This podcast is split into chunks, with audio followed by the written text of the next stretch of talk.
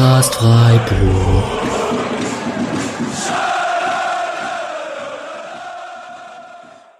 Dann hallo und herzlich willkommen zur 203. Episode des Podcast Freiburg am Montagabend, am Pfingstmontagabend nach dem letzten Bundesligaspieltag der Saison 22-23 bei Eintracht Frankfurt.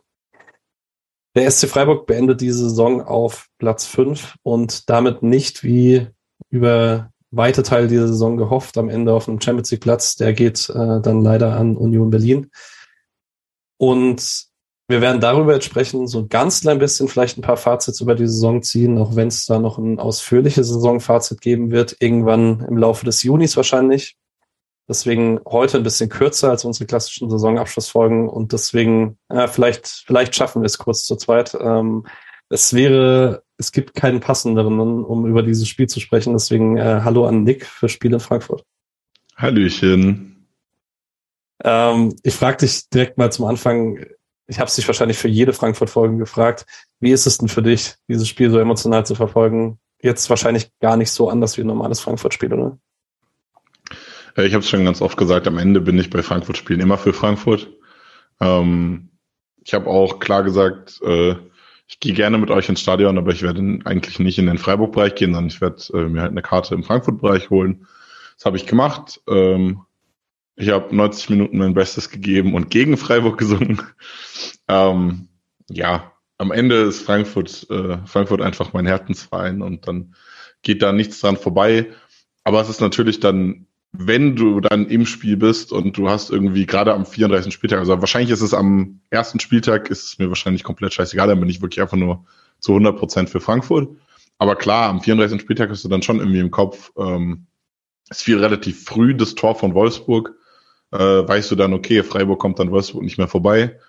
Ähm, dann war es bei Union lange unentschieden, Freiburg geht in Führung und dann hast du natürlich im Kopf, ja, für Frankfurt bedeutet das Spiel jetzt gerade halt nichts und für Freiburg würde es halt die Champions League bedeuten und dann äh, wir kommen gleich dann im Laufe der Besprechung dazu, was sich dann alles geändert hat und dann ist es natürlich die Situation wirklich zu 100 Prozent umgekehrt, aber ähm, im Stadion ist ganz klar, also im Stadion ist das 90 Minuten voller Support für die Eintracht und da geht dann auch nichts irgendwie dran vorbei. Pöbelst du weniger gegen Freiburg? Oh, schwierig. Ich glaube nicht. Also, ähm, ich habe auf die Anti-Freiburg-Gesänge verzichtet tatsächlich. Das habe ich bisher noch nie gemacht. Ähm, also wenn die Kurve das irgendwas aktiv gegen Freiburg gesungen hat, was nur einmal vorkam, äh, war ich still. Aber sonst, oh, keine Ahnung. Also ich habe gegen Freiburger Spieler mich trotzdem aufgeregt. Also das, also das merkt man dann manchmal auch einfach gar nicht, dass das dann äh, vielleicht einfach ein Spieler ist, den man in den 32 anderen Spielen total liebt oder so. Ähm, vielleicht, weil du es gerade angesprochen hast, ich habe noch keine rationale Erklärung gemacht. Gab es eigentlich Anti-Freiburg-Gesänge aus dem Frankfurter Block? Vor allem so anders. Ich habe keine. Ahnung. Also okay. es, war, es war vor allem relativ früh, bevor irgendwas passiert ist, glaube ich. Also es, ich weiß es nicht, keine Ahnung. Vielleicht hatte man einfach das Gefühl, das Spiel braucht das gerade. Das muss so Frankfurter Capo fragen. Oder Frankfurter Twitter-Bubble stand auf Vorsängerposten oder so. Wer weiß. Ähm, genau. Bevor wir gleich äh, nochmal intensiver über das Spiel sprechen, wahrscheinlich auch mit einem, dadurch, dass Nick dabei ist, mit ein bisschen größeren Gegnerfokus als in sonstigen Spielen, ist aber auch, finde ich, okay. Ähm, müssen wir drüber sprechen. Am Ende ist es Platz 5 geworden. Wir sprechen natürlich auch nachher nochmal über die Bundesliga und äh, dann eben in der Saisonabschlussfolge explizit dann vielleicht ein bisschen analytischer über die ganze Saison an sich. Jetzt mal aus Freiburger Sicht, was würdest du sagen, wie zufrieden kann man denn sein, so ganz insgesamt, damit wie die Folge, äh, die Folge, wie die Saison gelaufen ist? Also was heißt, äh, wie zufrieden kann man sein, wie die Saison also gelaufen so emotional, also äh, würdest du sagen, Platz 5 ist jetzt ein Ergebnis, wo man sagen kann, ja, kannst du voll zufrieden mit sein?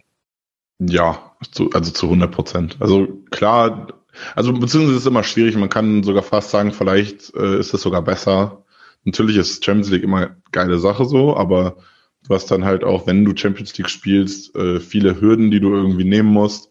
Freiburg ist ein Verein, der ähm, auf sehr kontinuierliches Wachstum setzt, stetiges Wachstum setzt.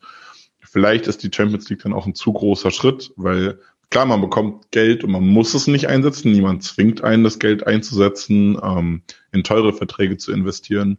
Einmalige Ablösen sind ja gar nicht mal schlimm. Also das, das Hauptproblem bei sowas ist ja, dass dann Vereine ja, sich teure Spieler holt, teure Verträge langfristig anbinden, die sie dann halt, wenn sie scheitern, nicht loswerden. Also Schalke hat da ja Kaderleichen teilweise gehabt, äh, noch nach dem Abstieg, wo sie irgendwie sechs, sieben Millionen im Jahr in Gehältern zahlen müssen und die haben schon seit drei Jahren nichts mehr geleistet, so. Ähm, und so ein Schritt, da die teuren Gehälter auszugeben, die lange halten, sowas, das ist immer schwierig. Aber es ist natürlich auch schwierig, dann, wenn du in die Champions League kommst, zu sagen, okay, wir kaufen trotzdem nur für einen Mittelfeld-Bundesliga-Kader ein, weil es, du brauchst zumindest einen breiteren Kader bei der Euroleague ja auch schon. Und dann ist halt auch immer, ja, jeder will ein bisschen mehr Geld von dir, weil sie wissen, du hast das Geld und dann kannst du das Geld auch, könnte man das Geld auch sinnvoll investieren. Also ist immer ein schwieriger, äh, schwieriger Step, auch so einen Kader umzubauen für, du spielst jetzt Champions League. Ich kenne das aus Frankfurt jetzt letzten Sommer. Ähm, man hat sich auch das eine oder andere geleistet, wo man jetzt schon wieder drüber nachdenken muss, wenn du jetzt, also Frankfurt ist jetzt nach dem Spiel auf dem siebten Platz. Das heißt, die Conference League ist sicher, wenn du den Pokal gewinnst, auch die Euroleague, aber also der ein oder andere Spieler lässt sich vielleicht nicht mal bezahlen, wenn du nur, wenn du Euroleague spielst, wenn du nur Conference League spielst, dann erst recht nicht. Und dann kann es ja auch einfach passieren, äh, passiert ja ganz vielen Clubs, die dann halt einfach komplett rausrutschen mit so einer Mehrfachbelastung. Ähm, dann spielst du im Folge halt gar keinen Wettbewerb und dann musst du viele Spieler vielleicht schon verkaufen und dann wirst du halt, klar, die Guten wirst du los, die, die eingeschlagen sind, wirst du los, aber die, die vielleicht fehlgeschlagen sind, die wirst du nicht los. Und von daher ist es immer, ähm, sehr, sehr schwierig, diesen Kader perfekt aufzubauen. Ich glaube, langer Monolog, äh, kommen wir wieder zum Anfang. Ich glaube, dass es für Freiburg vielleicht sogar gesund ist, dieses Jahr nochmal Euroleague zu spielen und dann im nächsten Jahr oder im übernächsten Jahr, wenn man sich weiter so entwickelt, vielleicht nochmal nach oben anzugreifen.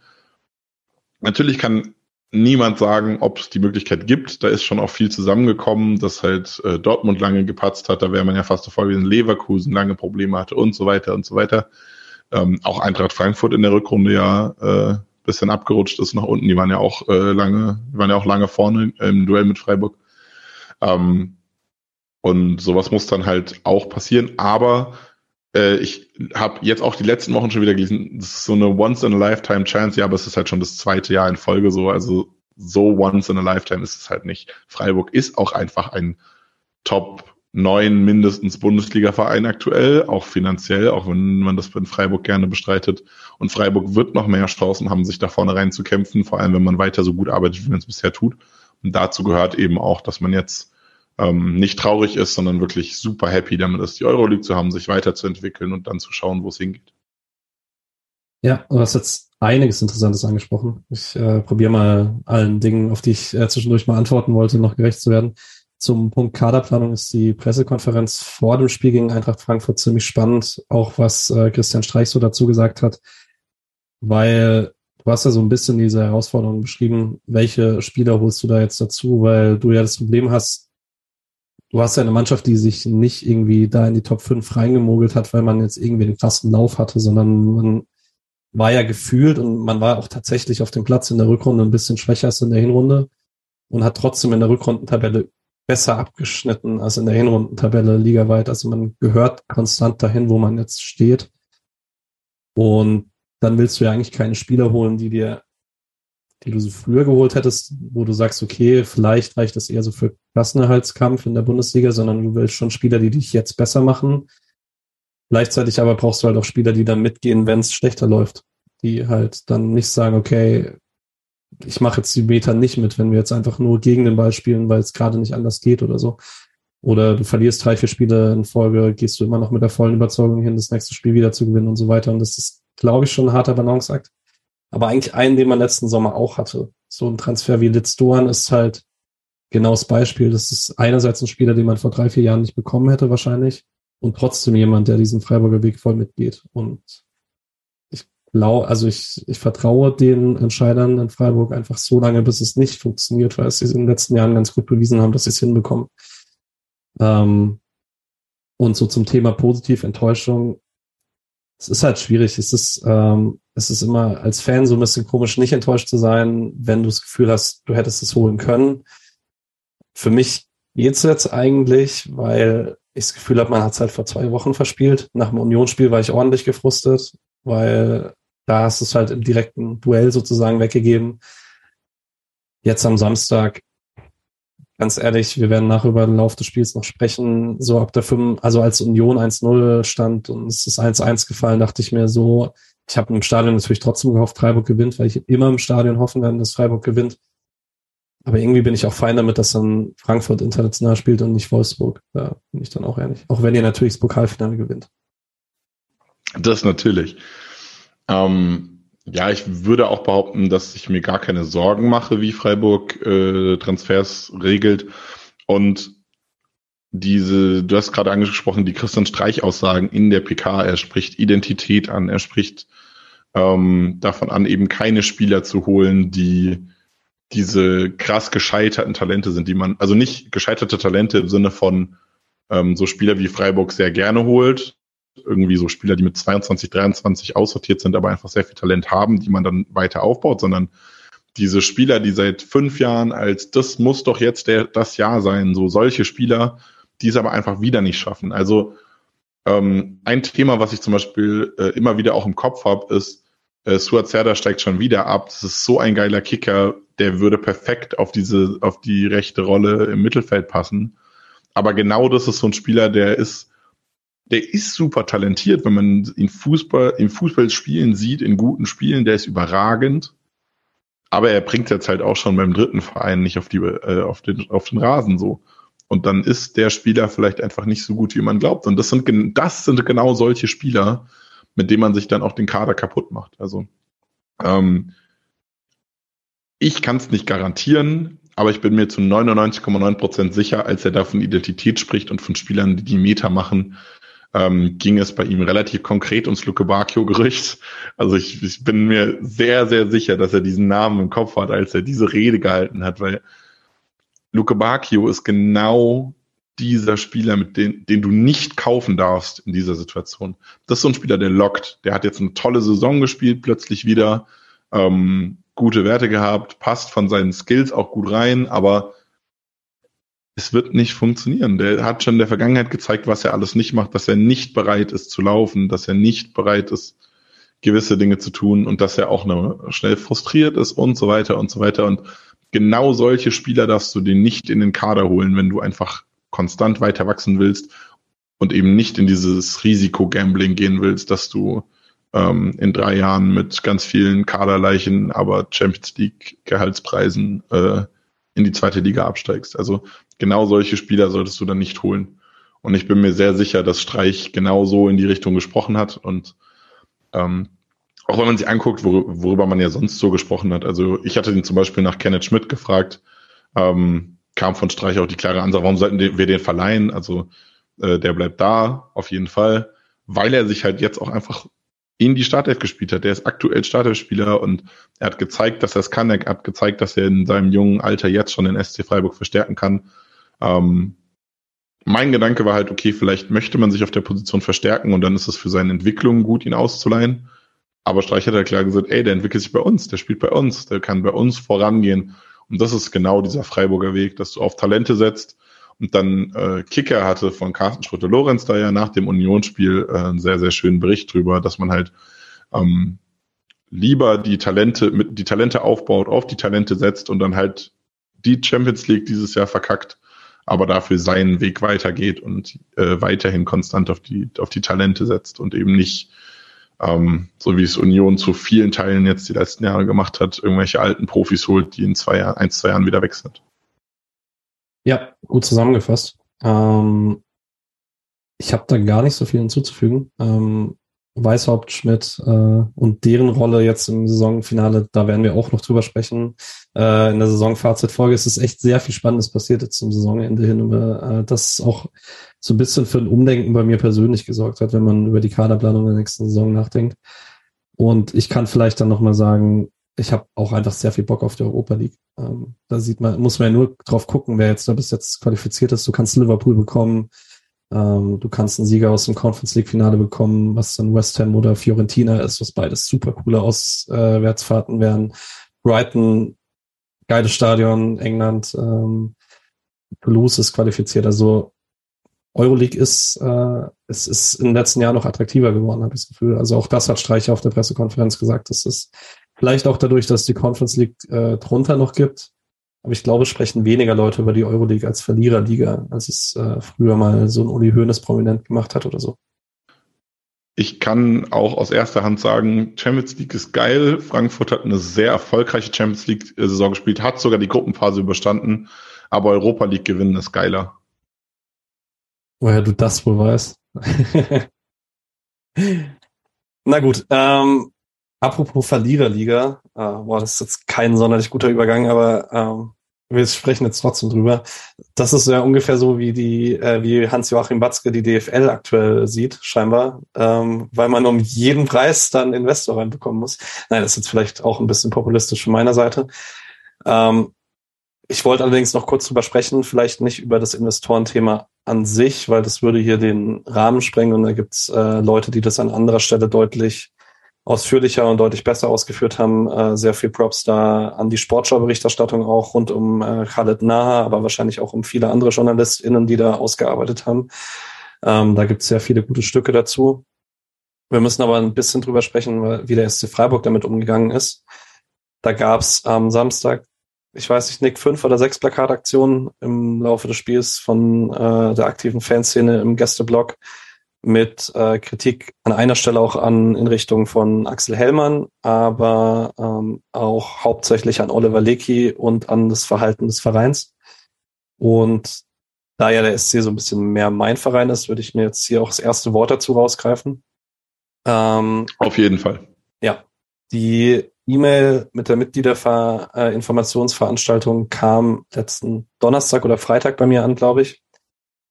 Da war, wie alle wissen, die Abstimmung schon gelaufen. Und ich glaube, Nick, du hast äh, hier mal äh, gesagt, eigentlich sind bei der DFL sind die Entscheider die Vereine und die Vereine entscheiden eigentlich im Sinne der Mitglieder. Das heißt, eigentlich sollte DFL die Entscheidung Entscheidungen basiert auf Entscheidungen der Mitglieder der Vereine treffen. Und wenn eine Informationsveranstaltung über diese Abstimmung stattfindet, drei Tage nachdem die Abstimmung gelaufen ist und alle Mitglieder des EVs gar nicht eingebunden wurden, geschweige denn irgendwie in äh, einer Anhörung stattgefunden hat, das ja offensichtlich war, so wie sich die Fans davor geäußert haben, dass jetzt nicht unbedingt die breite Zustimmung dafür vorliegt, finde ich das nicht das Vorgehen, wie ich es mir in einem eingetragenen Verein vorstelle. Und es ist mir bewusst, dass ich das nicht vergleichen kann mit dem Tischtennisverein, in dem ich äh, jetzt jahrelange Vorstand war, weil wir uns in der Bundesliga in ganz anderen Sphären befinden. Aber ich finde halt, wenn man sich als Verein, wie der SC es auch tut, immer wieder auf die Fahnen schiebt, hey, wir schreibt, hey, wir sind noch einer der EVs im, in der Fußball-Bundesliga, dann kann man an der Stelle wie in vielen anderen Situationen der Vergangenheit auch sagen, man füllt es halt nicht mit Leben. Mitgliedereinbindung findet nicht statt. Das ist in ganz vielen Bereichen so. Das ist jetzt aber nochmal zur Vorschein getreten. Und ich fühle mich von dem Abstimmverhalten von Oliver Lecky nicht vertreten. Und ich glaube, da geht es sehr, sehr vielen zu. Es ist halt extrem schwierig. Also ähm, eine Sache, die ich da nochmal ergänzen muss, ist ähm, die Kommunikationsstruktur, wie du sie beschreibst, ist für Freiburg relevant. Also für Freiburg relevant. Bei anderen Vereinen ist es halt nicht so. Andere Vereine sind, also andere Fußballteams sind AGs, sind was weiß ich nicht alles, da kann, da ist natürlich die Kommunikationsstruktur unterschiedlich, die Verantwortlichkeiten sind unterschiedlich. Ja, klar, absolut. Und klar. so weiter. Das ist immer noch mal was anderes. Also das muss man, muss man da bedenken.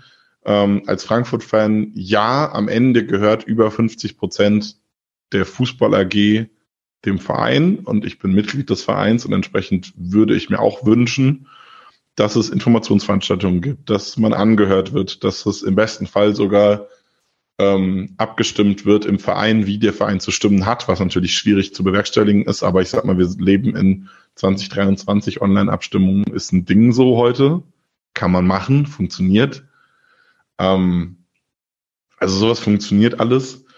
Ähm, aber ich bin mir bewusst, in Frankfurt, äh, das ist was anderes. In Freiburg wiederum ist halt schon so, du hast diese klassische Vereinsstruktur ähm, in, ich, ich habe jetzt müsste ich die Satzung nochmal nachlesen, aber ich bin mir sehr sicher, in der Freiburger Satzung steht auch sowas drin wie äh, das höchste Organ des Vereins ist die Mitgliederversammlung oder irgendwie sowas in die Richtung steht ja überall drin. Also der, der Klassiker, ich gehe davon aus, steht bei Freiburg auch drin. Und dann sollte man bei solchen, solchen Richtungsentscheidungen, äh, richtungsweisenden Entscheidungen auch an dieses höchste Organ gehen und ähm, eben dort die Abstimmung treffen und nicht ähm, irgendwo anders, wo auch immer das ist. Ich habe immer noch keine, also ich weiß nicht, ob, ob, ob du das vielleicht irgendwie, ich habe diese Infoveranstaltung nichts von mitbekommen, so richtig, äh, was am Ende als Argumente für diese Ja-Stimme gegeben wurde. Ähm, aber es ist halt, ja, also ich kann mir nicht vorstellen, wie es im Sinne des SC Freiburg e.V. sein soll, äh, diese, diesen Investoreneinstieg da mit Ja zu stimmen. Was man dazu noch erwähnen muss, ist, dass natürlich nicht für einen Investoreneinstieg gestimmt wurde, weil ich es jetzt gerade auch wieder so formuliert habe, sondern es wurde dafür gestimmt, ähm, oder halt insgesamt dagegen, aber vom SC Freiburg wurde dafür gestimmt, ähm, sich Angebote einzuholen und das Thema auszuarbeiten, so dass es dann in Zukunft zu einer finalen Abstimmung kommen kann, ob man diesen Einstieg möchte oder nicht. Also es wäre durchaus möglich gewesen, dass der SC sagt, okay, wir sind, wir möchten uns das gerne anhören, wir möchten sehen, wo das hinführt, vor allem weil Leki ja auch viel, auch eben äh, zusammen mit Axel Hellmann ähm, die beiden waren, die es ausgearbeitet haben, bisher das Konzept und darin gearbeitet haben, ähm, dass man da schon der Meinung ist, dass das eigentlich äh, sinnvoll ist und positiv ist und man möchte gerne sehen, wo das am Ende hinführt und dann bis dahin sich eben mit den mit dem Verein abstimmen und ähm, die Vereinsabstimmung quasi über eine Mitgliederversammlung einholen oder so. Aber es ist halt, auch das hätte man ja kommunizieren können. Also auch da hätte man sagen können, das ist die erste Abstimmung. Für die zweite werden wir auf jeden Fall äh, mit den Mitgliedern zusammenarbeiten oder mit den Fans zusammenarbeiten oder was auch immer. Ne? Also es wurde aber halt gar nichts gesagt. Also man war lange stumm, dann war die Abstimmung, dann auf Druck kam irgendwie drei Tage später dieses Statement, dass man auch eine Infoveranstaltung machen will und so weiter. Also es ist sehr viel falsch gelaufen. Ähm, aber nicht nur bei Freiburg, sondern generell auch bei der DFL, also auch für die DFL hätten Leki und Hellmann früher mehr Informationen bereitstellen müssen, besser informieren müssen, ähm, so dass auch alle Vereine, also es gab ja, glaube ich, mit St. Pauli ähm, einen Verein, wo auch die Entscheider im Verein gesagt haben, ich weiß nicht, wofür ich abstimme. Mir wurden nicht genug Informationen zur Verfügung gestellt. Also es war wirklich über alle, über alle Bänke weg sehr intransparent, ähm, dass man halt als als SC Freiburg dann mit Leki einen Entscheider dabei hatte, aber trotzdem nichts bekommen hat, ist dann bisschen unzufriedenstellend. Ja, ich könnte mir übrigens vorstellen, dass man an dieser Infoveranstaltung auch sagen wird, man hat deshalb die Mitgliederversammlung nicht, äh, nicht drüber abstimmen lassen, auch nicht in der Außen, oh, ich habe heute Wortfindungsprobleme, das ist unglaublich, ähm, auch nicht in der außerordentlichen Mitgliederversammlung, weil man ja nicht über die Zukunft des EV an sich abstimmt, sondern es eine Entscheidung für die DFL ist. Aber das ist für mich halt ein Argument, das so ein bisschen ins Leere läuft, weil es ja schon sehr klar darum geht, wie positioniere ich mich als SC Freiburg e.V. in der Zukunftsgestaltung des deutschen Fußballs, von dem man halt nun mal ein wichtiger Teil ist. Und diese Außenpositionierung, die ist jetzt halt geschehen. Diese Ja-Abstimmung lässt sich nicht rückgängig machen. Und vielleicht äh, bin ich dann noch so ein bisschen zu sehr in dieser Echokammer von Social Media gefangen. Aber dieses Jahr vom SC Freiburg ist schon angekommen. Und ich glaube, das kriegst du auch so schnell nicht mehr aus der Welt jetzt, weil dieses Investorenthema ist erstmal durch jetzt. Also bis der nächste Anlauf passiert, wahrscheinlich in zwei bis drei Jahren oder so. Aber dieses Jahr steht halt. Und äh, das steht als Positionierung des Vereins an sich. Und da ist halt der Verein an sich, also das Entscheidungsgremium, nicht eingebunden worden. Und ja, das hast du jetzt gerade nochmal gut eingeordnet, äh, wie man es sehen müsste. Und äh, ich bin gespannt, ob man da, also ich würde halt zumindest erwarten, dass man ein Stück weit entgegenkommt und sagt, hey, das haben wir nicht gut gelöst.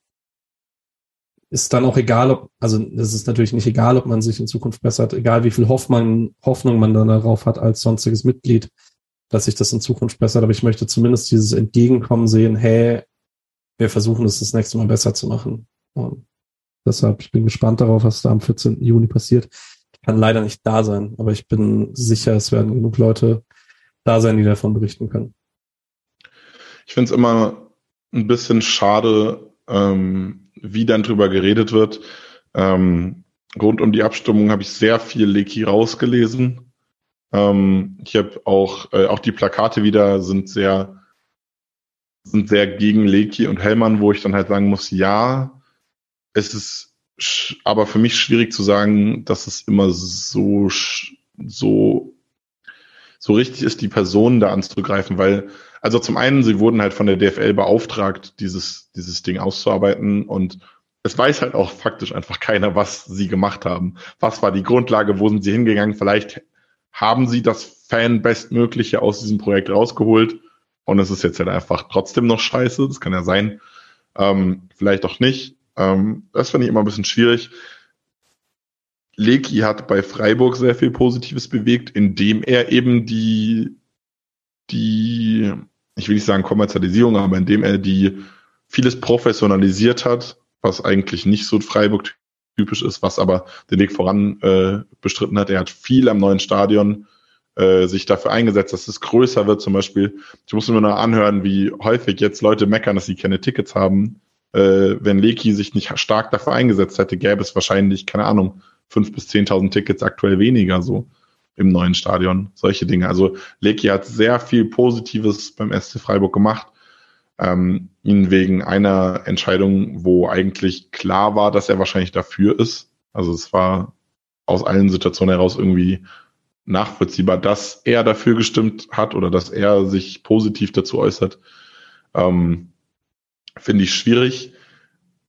Frage ich mich auch ehrlich gesagt so ein bisschen, wo halt der Rest des Vereins ist. Also wo sind die Leute, die ihn in Freiburg in Anführungszeichen zügeln, die dann, also was ist ja auch in Freiburg bekannt, dass Leki eher der ist, der da vorangeht und die anderen, die sind ein Hartenbach, der da sehr konservativ ist, der auch beim Stadion immer Sorgen hat, okay, was passiert, wenn wir äh, wieder untere Tabellenhälfte spielen oder so, es, kommen die Leute dann auch und so.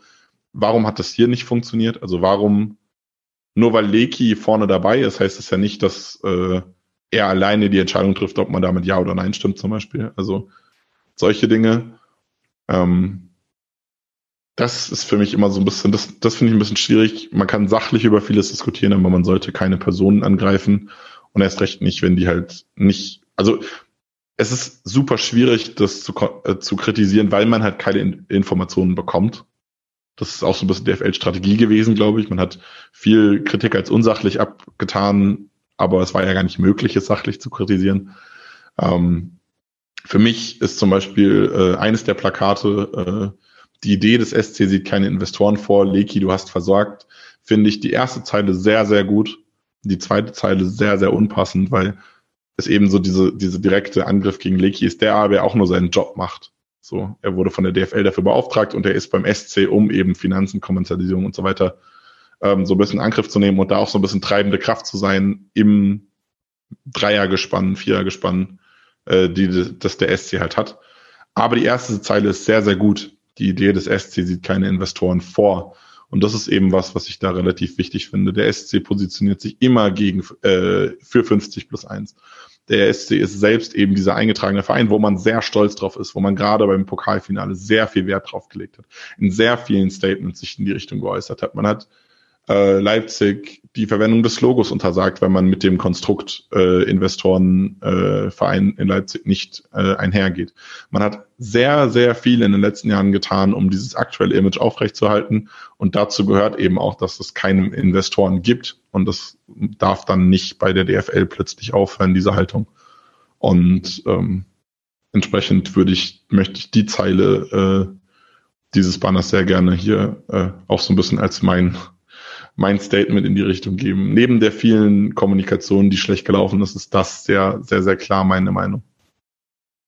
Ja, da kann ich jetzt gar nicht mehr viel hinzufügen, tatsächlich. Ähm, ich bin, wie gesagt, mal schauen, was äh, im Juni dabei rauskommt. Vielleicht machen wir auch nochmal eine Sonderfolge, falls man dann doch mehr Informationen bekommt über das Abstimmverhalten.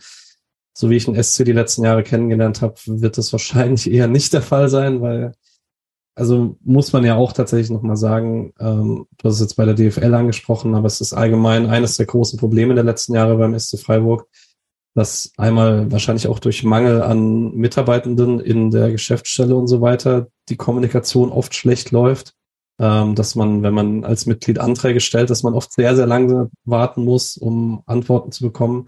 Das liegt aber wahrscheinlich einfach dran, dass äh, der Verein schneller gewachsen ist als die Strukturen drumherum. Da wird man ein bisschen was zu tun haben. Ähm, es liegt aber auch dran, dass ich manchmal das Gefühl habe, man möchte nicht so ganz kommunizieren, warum man welche Entscheidungen trifft. Und ja, genau. Aber das würde jetzt tatsächlich an der Stelle zu weit führen. Deswegen mache ich jetzt einen harten Cut und wir gehen zum Spiel, hätte ich gesagt.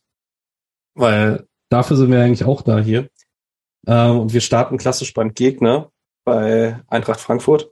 Und ja, was soll man sagen über Eintracht Frankfurt 2023? Äh, Rückrunde deutlich schwächer als die Hinrunde letztes Jahr, ähm, nachdem es eigentlich das ganze Jahr 2022 ab dem, ich würde fast sagen, ab März 2022 ging es nur bergauf bei der Eintracht. Jetzt war man ziemlich gegen eine Wand gefahren, ähm, außer im DFB-Pokal, wo man nächste Woche noch das Pokalfinale spielt. Man hatte trotzdem noch die Restchance auf Platz sieben, die man auch gewahrt hat. Ähm, man hat aber auch jetzt, man ging ins letzte Bundesligaspiel mit Trainer Oliver Glasner.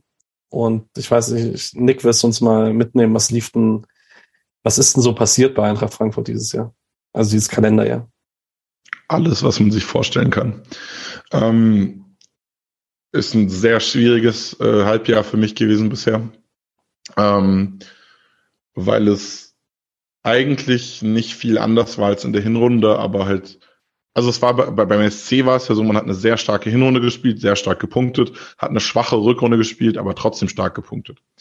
Bei der Eintracht ist es so, man hat eine punktemäßig überragende Hinrunde gespielt, bei dem aber alle oder viele Fehler schon da waren. Sie sind aufgefallen, man hat gemerkt, da passt was nicht, man hat klassisches Beispiel, man hat Probleme mit Standards, zum Beispiel Standardverteidigung, aber auch im eigenen Angriff äh, lief es nicht so gut.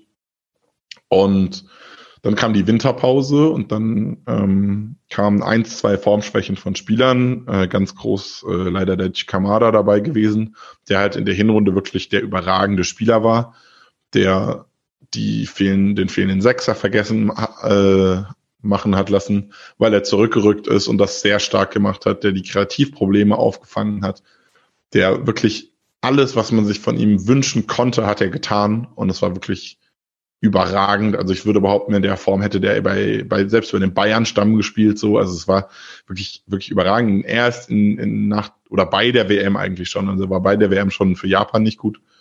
Ähm, in so eine Formkrise gerutscht und jetzt die letzten zwei, drei Spiele hat er sich wieder so ein bisschen rausgekämpft, aber ähm, das sagt ja auch wieder, du sagst gerade, man zum Ende hat man jetzt doch irgendwie diesen siebten Platz wieder erkämpft, was auch damit liegt, dass halt Kamada wieder in Form gekommen ist. So. Und dann kamen halt noch äh, Verletzungsprobleme dazu und dann passierte noch das eine oder andere. Man hat ähm, die Spieler, die im Sommer, wo die Verträge auslaufen, wo dann viel geredet wurde, unter anderem auch Kamada, Evon, Dika. Kolomoani wurde im Winter gefühlt schon an zehn Vereine verkauft für den Sommer. Ähm, Lindström auch ganz viele Gerüchte. Äh, Götze tatsächlich nicht, was ich, was ich sehr äh, faszinierend finde. Ähm, obwohl er, wie man jetzt zu der Zeit sogar eine niedrige Millionensumme als Ausstiegsklausel hat, kein einziges Götze-Gerücht, sehr, sehr äh, spannend. Aber ähm, also es gab sehr viel Gerede um Spieler. Es gab Gerede um Oliver Glasner, Tottenham will ihn haben, Real Madrid hat ihn angeblich auf der Liste. Was hat man nicht alles gelesen so? Ähm, dann gab es plötzlich Gerüchte um Krösche. Nee, erst erst gab es Gerüchte um äh, Axel Hellmann äh, wegen der DFL-Thematik, äh, wo er mit Leki eingestiegen ist. Beim SC war ja auch immer die Sorge, ob Leki vielleicht geht. Ähm, bei Eintracht war dann wirklich äh, krasse, krasse Sorge, dass Hellmann gehen könnte. Dann gab es dazu on top noch internen Streit mit, ähm, mit äh, zwischen Hellmann und einem anderen ähm, Funktionär bei Frankfurt mit Holzer, äh, wird, wird den meisten wahrscheinlich nicht sagen, im Gegensatz zu Hellmann. Ähm, Holzer ist einer der Investoren, in Anführungszeichen, also einer der, der Aktiengesellschafter auch ähm, bei der Eintracht, der aber auch eben im Aufsichtsrat sitzt, glaube ich, wenn ich es richtig im Kopf habe. Die hatten dann Streit und dann ging es da ganz viel, wer geht, wer bleibt und so und so weiter. Äh, sehr viel Streit. Dann gab es zwischendurch auch mal wieder komische Krösche-Themen. Äh, dazu muss man sagen, im äh, Dezember hat man noch Ben Manga, den langjährigen Sportdirektor, Kaderplaner, Chefscout, äh, abgegeben, der sich ja mit äh, Krösche überworfen hat, irgendwie so ein bisschen. Der ist mittlerweile Sportdirektor oder so von Watford in England. Also seit, ähm, seit November, Dezember geht es eigentlich nur noch um Personalthemen. Es geht kaum noch um Sport, wenn man über, über die Eintracht redet. Und entsprechend war so viel Unruhe in diesem Verein. Und dazu, dann ist es natürlich so, wenn du dann äh, in eine sportliche Krise rutschst so ein bisschen, obwohl du das gleiche spielst wie früher. Man hat im Angriff dieselben Spielzüge gesehen, wie man es in der Hinrunde gemacht hat. Ähm, aber dann war der Ball halt nicht drin. Und dann hast du in der Verteidigung dieselben Spielzüge gesehen, aber da hat Trapp den dann mal recht nicht pariert oder ist nicht mal noch ein Bein dazwischen gerutscht oder so, sondern der Ball war dann im Tor. Ähm, sehr, sehr viel, was von den Konzepten in der Hinrunde und Rückrunde gleich war, einfach ganz anders gelaufen. Und dann dazu diese ganzen negativen Themen hat sich zu so einer Spirale entwickelt. Ähm, und da war dann wirklich, also ich kann nicht sagen, ob das jetzt dann wirklich so war, aber diese, diese Nachricht, äh, die mir sehr wehgetan hat, dass Glasner nicht, äh, dass Glasner im Sommer gehen wird, was mich sehr traurig macht, weil ich ihn als Mensch und als Trainer sehr, sehr schätze. Ähm, hat aber trotzdem so ein bisschen dafür gewirkt, dass man jetzt am Ende nochmal irgendwie, man hatte so einen Cut, so einen, so einen Bombeneinschlag, wo man dann danach irgendwie gesagt hat, okay, jetzt muss wirklich sportlich nochmal was passieren. Deshalb hat man diese letzten drei Spiele dann relativ gut rumgekriegt irgendwie und dann den siebten Platz nochmal äh, gerettet. Äh, gut. Wir sind im Freiburg-Podcast, Entschuldigung. Ist alles gut. Ich, äh, ich wollte ja, dass du das Halbjahr von Frankfurt begleitest. Ähm, ich kann an der Stelle noch sagen, vielleicht kommen wir nachher nicht dazu. Ich hoffe natürlich sehr, dass ihr das Pokalfinale nächste, Wo äh, nächste Woche gewinnt, dass du nicht irgendwie zwei Jahre in Folge Raber Leipzig Traumata haben musst. Ähm, genau. Ansonsten folgt einfach Nick auf Twitter, wenn ihr mehr zur Eintracht als lesen wollt, übers Jahr hinweg. Ähm, ich kann zumindest sagen, dank dir ist es, glaube ich, die Mannschaft, die ich am zweitbesten in Deutschland einschätzen kann. Ähm, deswegen äh, ist es dann für mich auch irgendwie ein bisschen anderes Spiel gewesen jetzt am Samstag im Stadion, weil ich dann die gegnerische Mannschaft relativ gut kenne.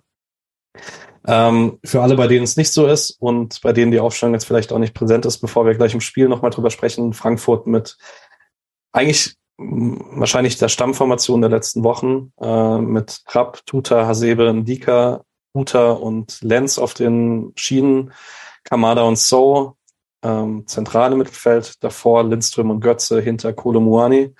Schon ziemlich gute Mannschaft, muss man einfach sagen, jetzt so aus Freiburger Sicht auch. Da steckt schon sehr viel spielerische Klasse drin auch. Ich würde behaupten, das ist auch äh, die bestmögliche Aufstellung, die, die mit diesem Kader möglich ist. Okay. Gut, dass äh, die Gegner immer gegen uns fit sind. Okay, aber ich glaube, das sagt irgendwie jede Mannschaft über sich selbst. Ähm, ja, man, man muss dazu halt sagen, äh, so richtig fit waren auch nicht alle. Also Lindström war es auch so halb fit irgendwie. Äh, dann hast du einen Hasebe, der halt die letzten zwei Wochen irgendwie pausiert hat, ähm, weil es ihm halt wirklich, man erinnert sich an die Glasner PK, die meisten, die das mitbekommen haben, ähm, wo er so ein bisschen ausgerastet ist äh, und über Hasebes Gesundheitszustand gesprochen hat. Danach hat er halt mal zwei Spiele nicht gespielt, aber dann war er halt jetzt wieder, wieder fit für dieses Spiel. Ähm, aber ja, also es waren halt auch noch viele, es sind immer noch viele Formkrisen da, aber ähm, von, vom reinen Personal ist das beste Elf. Ja, ähm, der SC Freiburg konnte prinzipiell eigentlich auch aus dem Vollen schöpfen ähm, bis auf Nikolas Höfler, der bekannterweise rot gesperrt äh, nach der überhaupt nicht unabsichtlichen Grätsche gegen Luca Waldschmidt gefehlt hat. Ähm, genau, ähm, deswegen musste man an der Stelle auf jeden Fall verändern. Wenig überraschend ist da Janik Keitel für reingerückt. Für mich dann trotzdem ein bisschen überraschend war, dass man ansonsten gar nichts verändert hat. Ich hatte erwartet, dass man das gegen Frankfurt auswärts vielleicht wieder etwas defensiver angeht. Christian Streich hat sich aber dafür entschieden, gar nichts zu verändern. Mit äh, Schaller und Weishaupt weiterhin sehr offensiv die äh, Schienenspieler zu besetzen, Höhler über Gregoritsch vorne zu starten. Hast du es zu erwartet, Nick, oder kam es dann überraschend für dich? Äh, ich hatte erwartet, links wieder Günther zu sehen, weil er ja auch einfach reingekommen ist, Power mitgebracht hat. Und also Streich hatte ja Weishaupt in der Startelf begründet damit, dass er diese Frische hat, die die Günther zuletzt ein bisschen gefehlt hat. Günther kam rein, hat gezeigt, ich bin frisch, ich will, gib mir Feuer und hat direkt dann halt dieses Tor gemacht, aber auch sonst ja wirklich von, von Minute eins an dann Action gebracht und ähm, bin ich von ausgegangen, dass man dann halt sagt, ja, Noah, du hast es überragend gemacht, aber Christian ist halt Kapitän. Ähm, ich find's geil, dass man Weishaupt äh, die Chance gegeben hat. Ähm, ist jetzt gegen Buta auch kein schlechtes Matchup für ihn. Also ähm, Buta ist jetzt nicht der Überspieler, der ihn der offensiv auseinander nimmt. Buta hat arbeitet vor allem mit viel Tempo und Tempo hat Weißhaupt auch. Ähm, ist vielleicht sogar dann noch ein bisschen beweglicher, als das ein Günther ist. Ist vielleicht sogar defensiv. Mal abgesehen davon, dass Günther halt defensiv eigentlich der bessere Spieler ist, aber vom, vom reinen, reinen Skill-Matchup ist Weißhaupt vielleicht defensiv sogar der bessere Gegner für Buta. Also, und offensiv eigentlich auch, weil er dann ja quirliger ist, zur Mitte zieht, was ein Günther nicht macht. Wo Buta auch im Spiel dann häufiger mal seine Probleme mit hatte, würde ich behaupten. Ähm, also es war schon, war sowohl aus taktischer Sicht sehr verständlich, als auch natürlich aus Leistungssicht von Weißer letzte Woche. Ich hätte trotzdem halt erwartet, dass, äh, dass Günther spielt. Was mich überrascht hat, und wir hatten dieses Thema jetzt schon häufiger und wir werden, ich werde da bestimmt auch äh, bald mal Christian Streit drauf ansprechen, sobald es wieder für mich eine Möglichkeit gibt. Pressekonferenzen gibt es ja jetzt erstmal nicht mehr. Ähm, ich hatte erwartet, gegen äh, äh Frankfurt Lienhardt wieder zentral zu sehen. Ich bin davon ausgegangen, Ginter zentral war eine klare, klare Sortierung gegen die Gegner jetzt zuletzt. Ähm, war es scheinbar nicht, sondern Streich sagt, äh, Ginter hat mir zentral immer gut gefallen, den lasse ich da. Ähm, ja, äh, ich fand es dann teilweise ein bisschen komisch. Man hat dann halt ähm, im Spielaufbau sehr häufig, Streich hat das der PK schon gesagt, ich habe es, äh, als ich Dreierkette genannt habe, hat er gesagt, ja, nicht immer. Und dann hat man halt, äh, hat es auch wieder so gespielt. Eggestein ist wie Höfler viel hinten rausgekippt, ist in die Abwehrkette zurückgegangen, dann hat man eine Viererkette gehabt, Schmidt Linksverteidiger, Lienert Rechtsverteidiger und dann halt die Flügel sehr hoch. Sowas kannst du mit Günther halt nicht unbedingt machen. Klar, du kannst Günther auch hochschieben, Günther spielt auch immer sehr hoch, aber ein Weißhaupt arbeitet ja ganz anderes ins Zentrum. Ein Scholloy auch sehr, sehr häufig diagonal nach links gezogen oder so. Ähm, das ist was, was du mit einem Günther vielleicht nicht so spielen kannst, äh, wo Weißhaupt auch nochmal ein neues Element bringt. Ähm, aber dass man da dann Lean hat als Rechtsverteidiger hat, das hat mir auch nicht so gut gefallen. Also das hat mir im letzten Spiel schon nicht so gut gefallen. Und dieses Mal wieder nicht ganz so gut. Ähm, und ich würde auch behaupten, dass das Matchup vielleicht ein bisschen besser gew gewesen wäre, Lienhardt auf Kodumani zu stellen und dann rechts halb Ginter zu haben, der Götze auch so ein bisschen in die Zehnerräume verfolgen kann, was ja nicht so Lienhardts Ding ist. Ja, wenn wir allgemein noch über taktische Anordnung sprechen, ich fand, ähm, weil wir können nachher vielleicht dann das während Spiel ein bisschen lassen und schnell durch die Highlights durchgehen, weil wir haben ja auch noch ein bisschen Bundesliga vor uns. Ähm, ich finde es erstmal wenn du gespiegelte Formationen hast, aber beide Mannschaften eigentlich offensiv spielen wollen, gibt es, finde ich, sehr häufig ein attraktives Spiel, weil du dann ähm, so viele Eins gegen Eins Duelle auf dem Feld hast und wenn dann eins gewonnen ist von der offensiv spielenden, also von der im Ball sich befindlichen Mannschaft, dann haben beide eigentlich immer einen Fokus drauf gehabt, dann schnell in die Spitze zu kommen und das macht halt einfach ein attraktives Fußballspiel. Also ich habe mich sehr gut unterhalten gefühlt am Samstag, ähm, auch unabhängig davon, dass es äh, von Freiburg auch, finde ich, über weite Strecken ein ganz gutes Spiel war. Ähm, was mir noch nicht so gut gefällt, wenn man es so spielt, wie man es am Samstag gespielt hat, ist, dass ich das Gefühl habe, Grifo findet noch nicht so richtig seine Räume, wo er ähm, so richtig effektiv sein kann, weil wenn man das diese Saison Dreierkette mit Günther gespielt hat, ist ja auch oft Günther dann weit nach vorne geschoben. Ähm, und dann hat man aber die Dreierkette sozusagen nach rechts verschoben. Also der rechte Innenverteidiger dann Kübler oder Sildilia wurde zum Rechtsverteidiger, Ginter und Lina zu den Innenverteidigern. Und Grifo konnte sich dann tief den Ball holen und dann von dort aus auch einen Spielaufbau ankurbeln. Wenn du es jetzt aber so spielst und äh, Weißhaupt dann auch noch ein bisschen Richtung Zentrum oder Halbraum zieht, dann muss Grifo irgendwo anders seine Räume finden, um einen Ball zu bekommen. Und ich finde, im Spielaufbau hat er das nicht so ganz geschafft. Vielleicht muss das auch nicht. Aber ich habe bei Grifo immer so ein bisschen das Gefühl, er braucht so ein paar Touches, um wirklich ins Aufbau, also um in sein Spiel reinzukommen. Und vielleicht ging es nur mir im Stadion so, aber ich hatte das Gefühl, Grifo hat nicht so richtig die Bindung zum Spiel gefunden, trotz des Tores später. Ja, ich hatte auch so ein bisschen das Gefühl, ähm, letzte Woche ist Grifo und Weißhaupt haben sehr viel sich bemüht, dem aus dem Weg zu gehen. Also sehr viel, ähm, Grifo hat sich häufig auch mal auf diese Flügelverteidigerposition nach außen fallen lassen, wenn halt Weißhaupt ins Zentrum gezogen ist, äh, um halt wirklich um ihn herum zu spielen. Und Weißhaupt hat dann auch immer mal für ihn unübliche Wege gemacht. Das hat diese Woche nicht ganz so gut funktioniert. Also Weißhaupt hat auch immer mal wieder äh, für ihn untypische Dinge gemacht, aber Grifo hat irgendwie, zumindest gefühlt für mich, es kann natürlich anders sein, mehr versucht, sein Ding zu machen und das hat nicht so funktioniert. Also dadurch hat diese Harmonie zwischen Weißhaupt und Grifo nicht so funktioniert, wie man das mit Grifo und Günther gewohnt ist, weil die halt natürlich, da weiß Grifo dann, Günther besetzt den und den Raum, das ist mein Raum hier, das ist mein Reich, da arbeite ich. Aber jetzt mit Weißhaupt ein Spieler da, der auch mal diese Räume attackieren will, der auch mal da reinziehen will, der auch den mal besetzt. Und dann hat man immer mal wieder Situationen gehabt, wo die sich so ein bisschen auf dem Fuß standen, wo dann mal ein anderer Raum nicht besetzt war. Auch im, ähm, hinter dem Ball war eins, zweimal da ein bisschen Raum, wo dann Buter in die Tiefe gekommen ist von Frankfurt, äh, wenn man da schnell angreifen konnte. Also es hat gegen Wolfsburg deutlich besser funktioniert.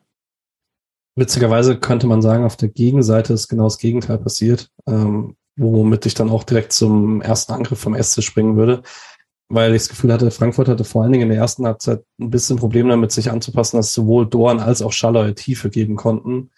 Und wenn man, wenn sich dann einer hat fallen lassen, um den Ball zu kriegen und der andere tief gegangen ist, war da oft eine Lücke da. Und es funktioniert in der siebten das erste Mal. Ähm, da wird Dorn rechts geschickt. Ähm, und geht bis zur Grundlinie. Ich dachte, war im Stadion überzeugt davon, der ist im Aus, wo er ihn nach hinten gibt, ist dann nach der Wiederholung aber nicht. Soll eigentlich wieder zu Schalloy. Da ist davor ein Dicker, glaube ich, dran am Fuß. Und dann geht er zu Lienhardt. Und ich weiß, du warst im Stadion erleichtert, dass er nicht reingegangen ist, aber kann man noch mal machen, oder? Kann man auf jeden Fall mal machen. Ähm, das war so eins, wo du, mal, wo du mich vorher gefragt hast, ob ich gepöbelt habe. Ähm, ich habe nicht gepöbelt, aber das war so ein, er schießt, dreht sich um, ich sehe die Nummer und denke mir nur so, boah, zum Glück steht da Lienhardt. So, 32 anderen Spielen denke ich mir so, boah, komm, den kannst du reinmachen oder bin richtig geärgert, verärgert darüber natürlich. Aber da ist dann wirklich so, boah, zum Glück war es Lienhardt so. Und ich meine, jeder, der mich sonst halt weiß, ich bin ein großer Fan von Lienhardt, aber Abschlüsse sind halt nicht sein Ding und da war ich dann sehr, sehr froh, dass er halt da steht. Ähm, das sind so Gedanken, die man dann hat. Ähm, ja, man hat ähm, rechts sehr, sehr viel gemacht. Ich glaube, dass so ein bisschen, man hat es nicht so richtig geschafft, äh, diese Viererkette zu attackieren, mit der Freiburg halt aufgebaut hat.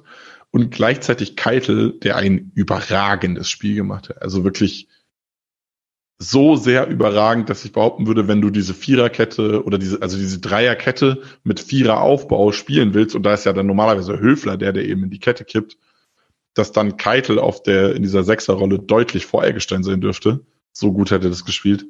Ähm, man hat sehr viel Probleme gehabt, ihn zuzukriegen.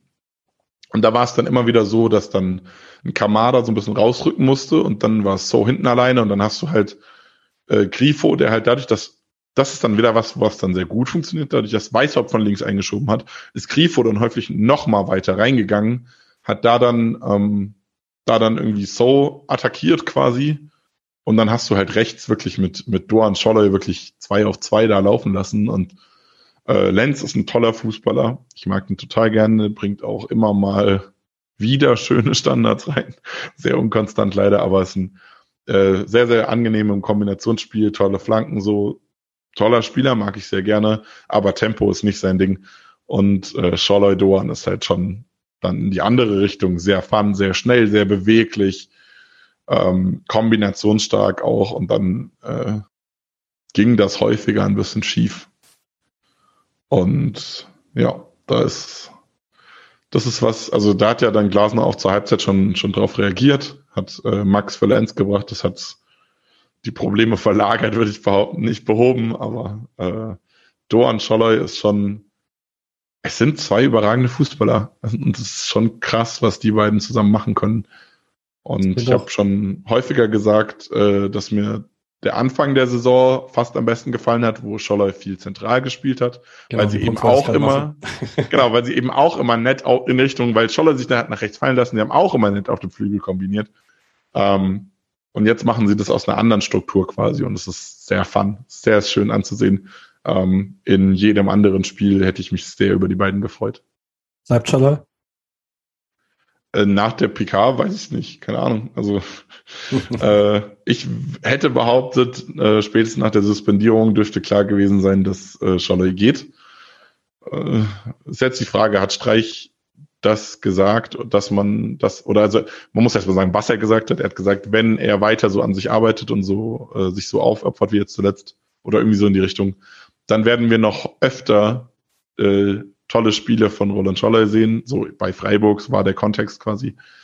Ähm, ist die Frage, sagt er das, um ihm da wirklich eine Tür zu öffnen? Oder sagt er das, um die Suspendierung runterzuspielen, um den Spieler zu erhöhen, ähm, um dann vielleicht ein bisschen mehr Ablöse zu kriegen, was auch immer. Also es gibt, ich weiß nicht, ob man das so ernst nehmen darf, ähm, dass das wirklich diese Aussage ist, ja, äh, ich hätte gerne, dass du bleibst, du bist ein toller Spieler, bleib hier so, aber ja, also ich glaube, die Tendenz geht schon deutlich zu, er geht was sehr schade ist, weil er jetzt gerade wieder eine sehr Fun-Rolle und eine sehr Fun-Kombi für Doan und Scholle gefunden hat.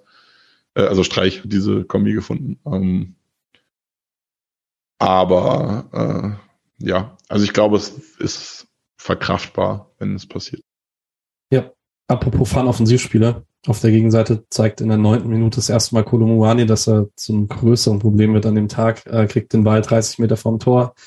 Erst kann ihn Eggestein nicht stellen und dann ist er im Tempo und dann kann ihn auch kein anderer mehr stellen und ähm, er probiert es von links aus dem Strafraum. Der Winkel ist dann immer sehr spitz. Ähm, ich habe aus meinem Blickwinkel aus dem Gästeblock nur gesehen, dass das Netz gewackelt hat. Ähm, aber dass der Rest des Stadions nicht gejubelt hat und in Frankfurt weißt du ja, wenn nicht eine Millisekunde nach dem Abschluss der Tor, die Tormusik ertönt, dann ist es auch kein Tor. Ähm, aber muss eher vorsichtig sein, wenn die Tormusik ertönt, ob das tatsächlich ein Tor ist. Ja, richtig. Ähm, genau. Aber erste äh, gefährliche Situation für Frankfurt. Und dann passiert eigentlich highlightmäßig gar nicht so viel. Ich finde, das Spiel war nie unattraktiv, aber so richtig viele Chancen gab es nicht. Äh, wie hattest du ein allgemeines Gefühl, äh, Spielmitte, ersten Halbzeit? Ja, es war irgendwie ein komisches, weil untypisches Spiel. Ich hatte so ein bisschen das Gefühl, dass Freiburg ähm, versucht, Frankfurt so ein bisschen machen zu lassen, dann halt darauf zu reagieren und Frankfurt hat das irgendwie ungewöhnlich angenommen. Also normalerweise Frankfurt spielt viel mit Tempo, viel gerade, geradlinig nach vorne, gerne, gerne hinter die Kette, ähm, gar nicht so. Sie spielen, sie können auch hinten raus spielen, theoretisch. Und es klappt auch immer mal wieder gut und sie haben sich diese auch äh, im Vergleich zu den Vorjahren sehr verbessert in die Richtung, aber gegen Freiburg ist jetzt, also Freiburg ist jetzt keine Mannschaft, äh, gerade wenn die sich da in einem gegen den Ball 5-2-3 stellen, äh, gegen die ich irgendwie mich hintenrum aufbauen will, gegen die ich versuchen will, irgendwie Risikopässe ins Zentrum zu bringen oder so, weil da ist voll, da stehen gute Zweikämpfer so ist, wäre jetzt nicht mein Ansatz gewesen, aber es hat halt nicht funktioniert. Also auf beiden, also vor allem von Frankfurter Seite nicht, aber ähm, ja, Frankfurt hatte Freiburg schon auch relativ gut im Griff. Also wir haben, ich habe gerade davon geredet, dass man links immer wieder Probleme hatte, aber das war auch, wenn was passierte, dann links, aber es war auch nicht so, dass äh, Scholle und Dorn da äh, mit jedem Angriff durchgekommen sind. Ja, muss wenn eine Sache mir jetzt zum Ende der Rückrunde nicht so gut gefallen hat bei Freiburg, dann, dass jetzt, finde ich, Höhler und Gregoritsch beide nicht mehr so toll in Form waren die letzten Wochen. Und Höhler hat dann, ja klar, gegen den Ball seine Qualitäten auf den Platz bekommen, aber da hat wieder mit Ball nicht so viel funktioniert. Ähm, und dann merkst du halt auch in den Phasen, in denen Gregoritsch wirklich gut war diese Saison, dann war halt der lange Ball immer eine sehr gefährliche Option und man hat jetzt dann doch oft auch mal länger gespielt am Samstag und die waren aber halt alle weg. Ähm, und zwar egal dann, ob gegen Hasebe oder gegen den Vika oder Tuta. Ähm, da hat Höhler nicht arg viel Stiche gehabt. Ähm, ja, dürfte nächste Saison besser werden. Also Gregovic war ja dann auch nach Aussagen von Streich einfach äh, kräftemäßig ein bisschen an der Kante. Nächste Saison wird dann seine zweite Saison, in der er international spielt, äh, wird es dann vielleicht ein bisschen besser.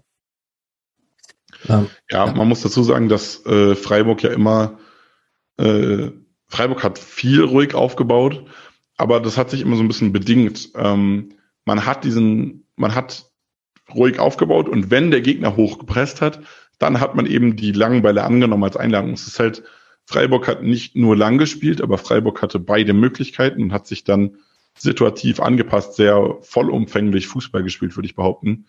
Ähm, und weil halt Bundesliga gerne presst, war dann halt der lange Ball aufgerührt immer gerne eine Option. Äh, und das hat sehr gut funktioniert. Und dadurch hat man natürlich den Gegner wieder zurückgezogen, was dann wieder das eigene Kombinationsspiel eröffnet hat. Und wenn du jetzt halt ähm, diesen, wenn dieser lange Ball nicht mehr funktioniert. Und dazu muss man sagen, er hat auch mit Gregoritsch zuletzt nicht mehr so gut funktioniert. Also das liegt nicht nur daran, dass er draußen ist, sondern auch, es hat auch mit ihm nicht so funktioniert, wie es in der Hinrunde war. Ähm, dann nimmt man sich halt dadurch die Gefahr weg und dann funktioniert aber halt nicht nur der lange Ball nicht, sondern der Gegner weiß auch, wir können mehr pressen, wir können noch mehr nach vorne machen und können auch das Kombinationsspiel stärker attackieren, was es dann natürlich wiederum schwieriger macht und eben noch mehr Qualität benötigt, dieses Kombinationsspiel aufzuziehen. Wenn du der FC Bayern bist, dann hast du normalerweise die Qualität auch gegen das höchste Pressing, die nicht mit langen Bällen rechnen, irgendwie äh, dich frei zu spielen. Aber da ist Freiburg dann halt nicht. Ja. Ähm, ich gehe mal weiter im Spiel. Ähm, 31. Minute. Da war ich dann wirklich überzeugt dabei während Tor. Da ist dann nämlich wieder im Außennetz. Äh, Kamala gibt den links raus auf Kolumuani, ähm, der einen Hakenschläg gegen Lien hat. Ähm, man sieht ganz wirklich sehr gut in dieser Wiederholung, wie Lien hat noch den Fuß zurückzieht, damit er ihn nicht fault. Ähm, gibt ihm dadurch aber den Abschluss und der geht am kurzen Pfosten ins Außennetz. Ich bin mir nicht ganz sicher, ob Flecken ihn gehabt hätte, ähm, wenn er ein bisschen platzierter kommt. Und in der 39. Minute gibt's dann nochmal eine Chance links im Strafraum. Da zieht Götze von links rein, geht wieder ein Lienhardt vorbei und schießt in Richtung langes Eck und dann wieder Highlights-Richtung. Ich habe schon im Stadion gesagt, äh, wenn Ginter nicht mit dem Kopf reingeht, ist er mit Sicherheit im Winkel. Nach den Wiederholungen bin ich nochmal sicherer, der fährt einfach oben ein, wenn Ginter nicht reinspringt und den rausköpft, Flecken hat keine Chance. Ich habe das nur aus der Ferne gesehen. Es war ganz wild, wie plötzlich ein Spieler quer durchs Bild fliegt äh, und dieser Ball sonst wohin katapultiert wird. Also es war sehr, sehr crazy Szene, so um es von, von 100 Metern Entfernung zu beobachten. Überragende Aktion von Ginter. Überragend. Ja, und dann ist, äh, man sieht zwar, wenn man den Kicker-Ticker durchliest, äh, warum ich das Gefühl hatte im Stadion, dass Freiburg eigentlich gar nicht so schlecht drin war, weil man hat so ein paar Ecken und Freistöße. Aber so richtig gefährliche Angriffe hatte man eigentlich nicht. Also wir haben vorhin in der siebten drüber gesprochen. Wenn man sich dann aber Spiel insgesamt anguckt, kommt dann die Führung in der 44. ein bisschen aus dem Nichts. Aber vielleicht auch nicht so ganz, ähm, weil es ist wieder dieses Muster rechts Tiefe, ähm, diesmal wird Schalloy tief geschickt, äh, mit einem wunderschönen Chipball von Dienhardt, da eine Linie entlang. Ähm, Schalloy legt den nochmal zurück auf Doan, Doan gibt ihn nochmal auf Schalloy und Schalloy flankt ihn mit links. Eigentlich Richtung Höhler. Tuta ist vor Höhler da, Höhler einen Schritt im Abseits, da können wir gleich nochmal drüber sprechen. Vielleicht kannst du es mir einordnen, du, du es mir einordnen, weil wenn du sagst, es ist kein Abseits, dann ist es nochmal ein bisschen höher zu werden, als wenn ich sag vielleicht in dem Spiel. Ähm, Tuta verlängert den auf Grifo, der hinten schön durchläuft. Ähm, Erinnert mich ein bisschen an das Tor in Stuttgart in der Hinrunde. Da macht er so ähnlich das Tor am langen Pfosten als einziger durchgelaufen und köpft den einen, keine Chance dann mehr für Trapp und steht 1-0 ein bisschen aus dem Nichts. Ähm, willst du kurz, es wurde lange gecheckt. Magst du kurz sagen, warum es kein Abseits ist? Ähm, man muss dazu sagen, es ist halt klar ein deliberate Play von Tuta. Also er möchte den Ball spielen, er geht hin, springt zum Kopfball hoch, möchte den Ball köpfen. Ähm, jetzt wurde vor der Saison eine Regeländerung eingeführt, dass ein Spieler im Abseits quasi, wenn er der Grund ist dafür, dass du zum Ball gehst, also es war eine, nee, nee, was war das? Doch Nations League Finale mit Mbappé, glaube ich, irgendwie, der in die Tiefe gelaufen ist oder so. Und Eric Garcia ist dazwischen gegangen, glaube ich. Ich glaube, es war ich glaube, es war Spanien. Ähm, und geht dazwischen, rutscht am Ball vorbei, berührt ihn aber halt es ist ein deliberate Play. Er wollte den Ball spielen, er ist mit dem Fuß zum Ball gegangen. Ähm, aber er wollte den Ball halt nur spielen, weil hinter ihm Mbappé in die Tiefe gezogen ist. Und wenn Garcia weiß, er steht im Abseits, dann geht er natürlich nicht hin. Das kannst du ja natürlich nicht sicher sein. Ähm, und wenn solche Situationen sind, dass ein im Abseits befindlicher Spieler dich dazu zwingt, eine Verteidigungsaktion zu machen, die aber deliberate ist, dann soll es eben daraus nicht, dann soll das das Abseits nicht mehr aufheben. Das heißt, äh, wenn man sich Grifo wegdenkt in der Situation. Äh, Tuta verteidigt Höhler. Angenommen, der Kopfball landet bei Höhler, Höhler macht ihn rein. Dann hat in der Situation Tuta mit seiner Aktion des Absets nicht aufgehoben, weil er den, absichtlich gewollt den im Abseits bestehenden Spieler verteidigt. In der Situation ist es jetzt aber so, das ist meine Interpretation, ich kann es nicht garantieren, aber so habe ich das auch aus Schiedsrichterkreisen jetzt, mit denen ich diskutiert habe, wahrgenommen und ähm, es ist auch beim DFB kein Diskussionsthema irgendwie gewesen. Von daher gehe ich davon aus, dass das alles korrekt ist so. Ähm, Dadurch, dass am langen Pfosten Grifo einläuft, der nicht im Abseits steht, muss Tuta den auch verteidigen. Ich weiß nicht, ob er, ob Tuta sich dem bewusst ist in der Szene oder nicht, aber im Ablauf ist auch Grifo ein Spieler, der von Tuta verteidigt wird.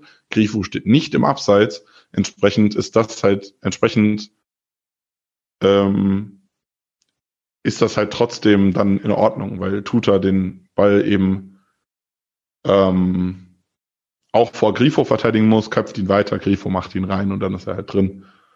Ähm, ist ein bisschen kompliziert, weil es halt auch diese Zusatzregel jetzt hat, warum es überhaupt dann Deliberate Play aufgelöst wird und in dem Fall greift es halt nicht. Long story short, Tuta muss Grifo verteidigen, Grifo steht nicht im Abseits und deshalb äh, gibt es halt keinen, ist die Abseitsstellung von Höhler irrelevant. Zur Szene selbst, ähm, überragend gespielt, du hast gesagt, toller Tipp bei von, von Lienhardt. Wie Scholler und Doan sich durchdribbeln, ist überragend und auch die Flanke von, von Scholler mit links also klar, Tuta kommt vorne ran, aber die ist butterweich, die kommt genau auf Höhlers Kopf, wenn Tuta da nicht im, im richtigen Moment hochspringt. Ähm, und sie rutscht halt auch, also selbst wenn Tuta sie nicht spielt, rutscht sie hinten auf Grifos Fuß durch. Ne? Also sind zwei eingelaufene Spieler, die perfekt diese Flanke laufen können. Äh, besser kannst du es nicht machen. Traumhaft. Ja, kann man gar nicht arg viel mehr dazu sagen. Äh, Schalloy sammelt jetzt auf jeden Fall zum Saisonende nochmal massiv Scorer, nachdem er die ganze Saison durch nicht sonderlich viele hatte. Ähm, und dann, ich mache noch kurz die erste Halbzeit zu und sage dann so ein bisschen, wie es mir ging dann. Ähm, es gab dann noch die äh, gelbe Karte für So äh, nach einem angeblichen Foul an Höhler. Ich bin mir nicht so ganz sicher, ob es tatsächlich ein Freistoß ist, weil Hasebe hält ihn kurz dann läuft er aber noch relativ normal weiter und dann ist er von drei umzingelt und lässt sich dann fallen. Kann man wahrscheinlich geben als Foul von Haseba, aber auf jeden Fall nicht als Foul von So. Ähm, ich bin mir nicht, also für mich ist es eher kein Freistoß, um ehrlich zu sein. Ähm, ja. ähm, ich war mir auch unsicher, ob man das als Freistoß geben muss. Ähm, von So kommt halt der letzte Kontakt und also das Ding ist, es ist halt, beide Schubser für sich sind wahrscheinlich kein Foul, aber in Kombination ist es schwer für Höhler weiterzulaufen. Und dann ist es halt, also wenn die beiden Schubser vom selben Spieler kommen würden, wäre der zweite Schubser für mich klar ein Foul. Du bringst ihn aus dem Tritt und schubst ihn dann zu Boden. Und in dem Fall hat halt Hasebi ihn so ein bisschen aus dem Tritt gebracht und so ist dann das Foul-Spiel, das ihn zu Boden bringt. Ich finde es okay. Ich hatte im Stadion aber viel mehr Sorge, ob es nicht doch rot geben könnte.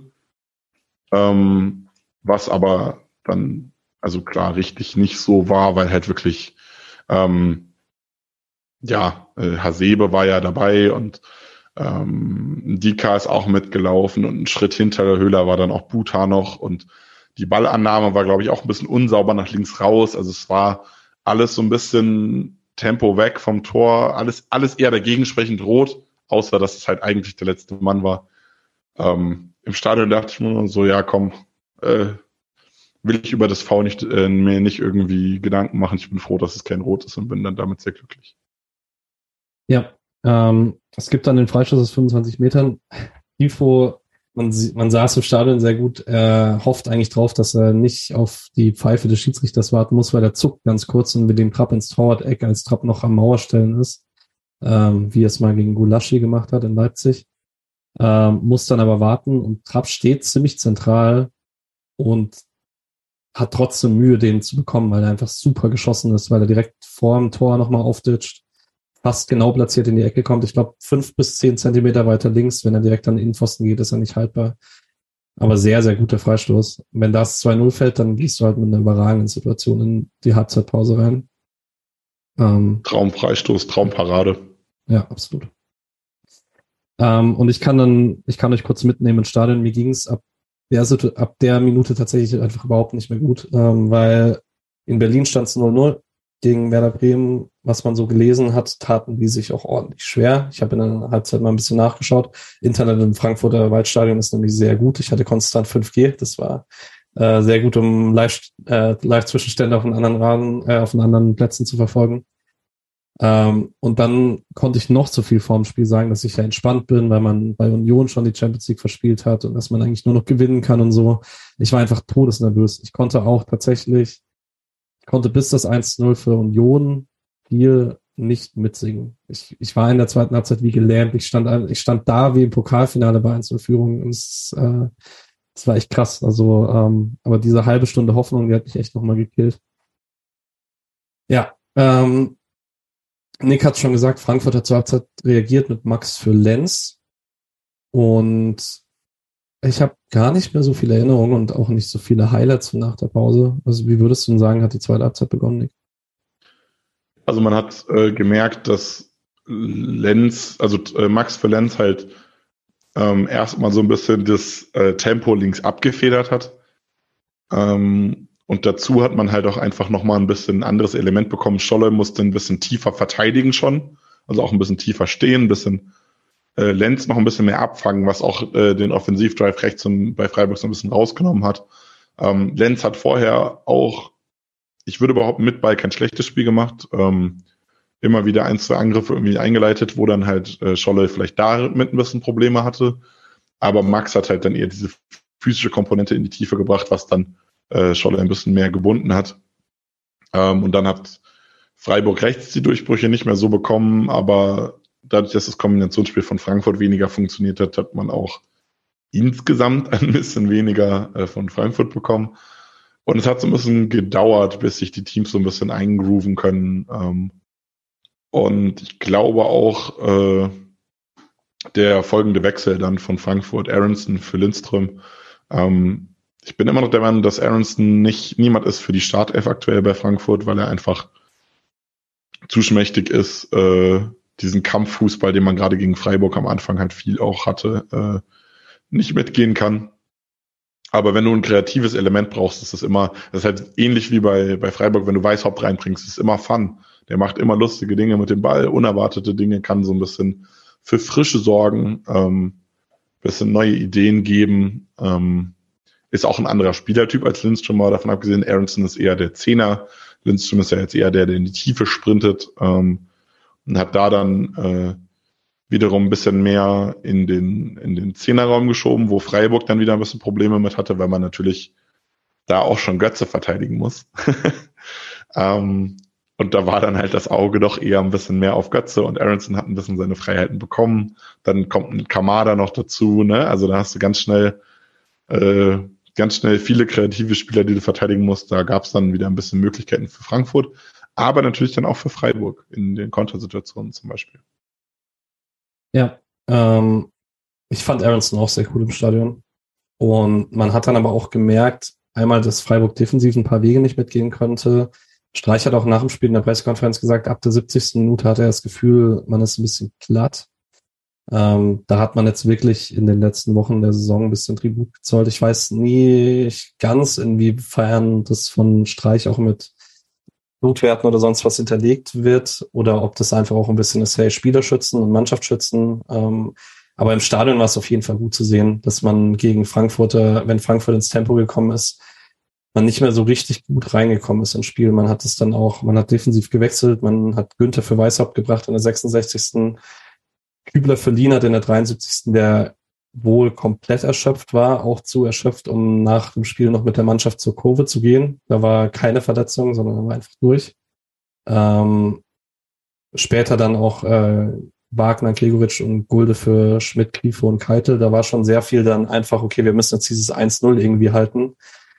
Ähm, und obwohl da keine so richtig krassen Chancen dann entstanden sind bei Frankfurt, also ich hatte das Gefühl, okay, das ist eine Frage der Zeit, bis das 1-1 fällt, ging mir das ähnlich. Bei welcher Minute sind wir gerade? So 70. bis 75. Ungefähr. Okay. Ähm, ja, das war so die Phase, wo, wo Frankfurt so ein bisschen, so ein bisschen wieder gekommen ist. Ähm, man muss aber auch ganz ehrlich sagen, für mich sehr, sehr richtungsweisend, äh, 68. Minute. Äh, nicht in Frankfurt, sondern in Wolfsburg.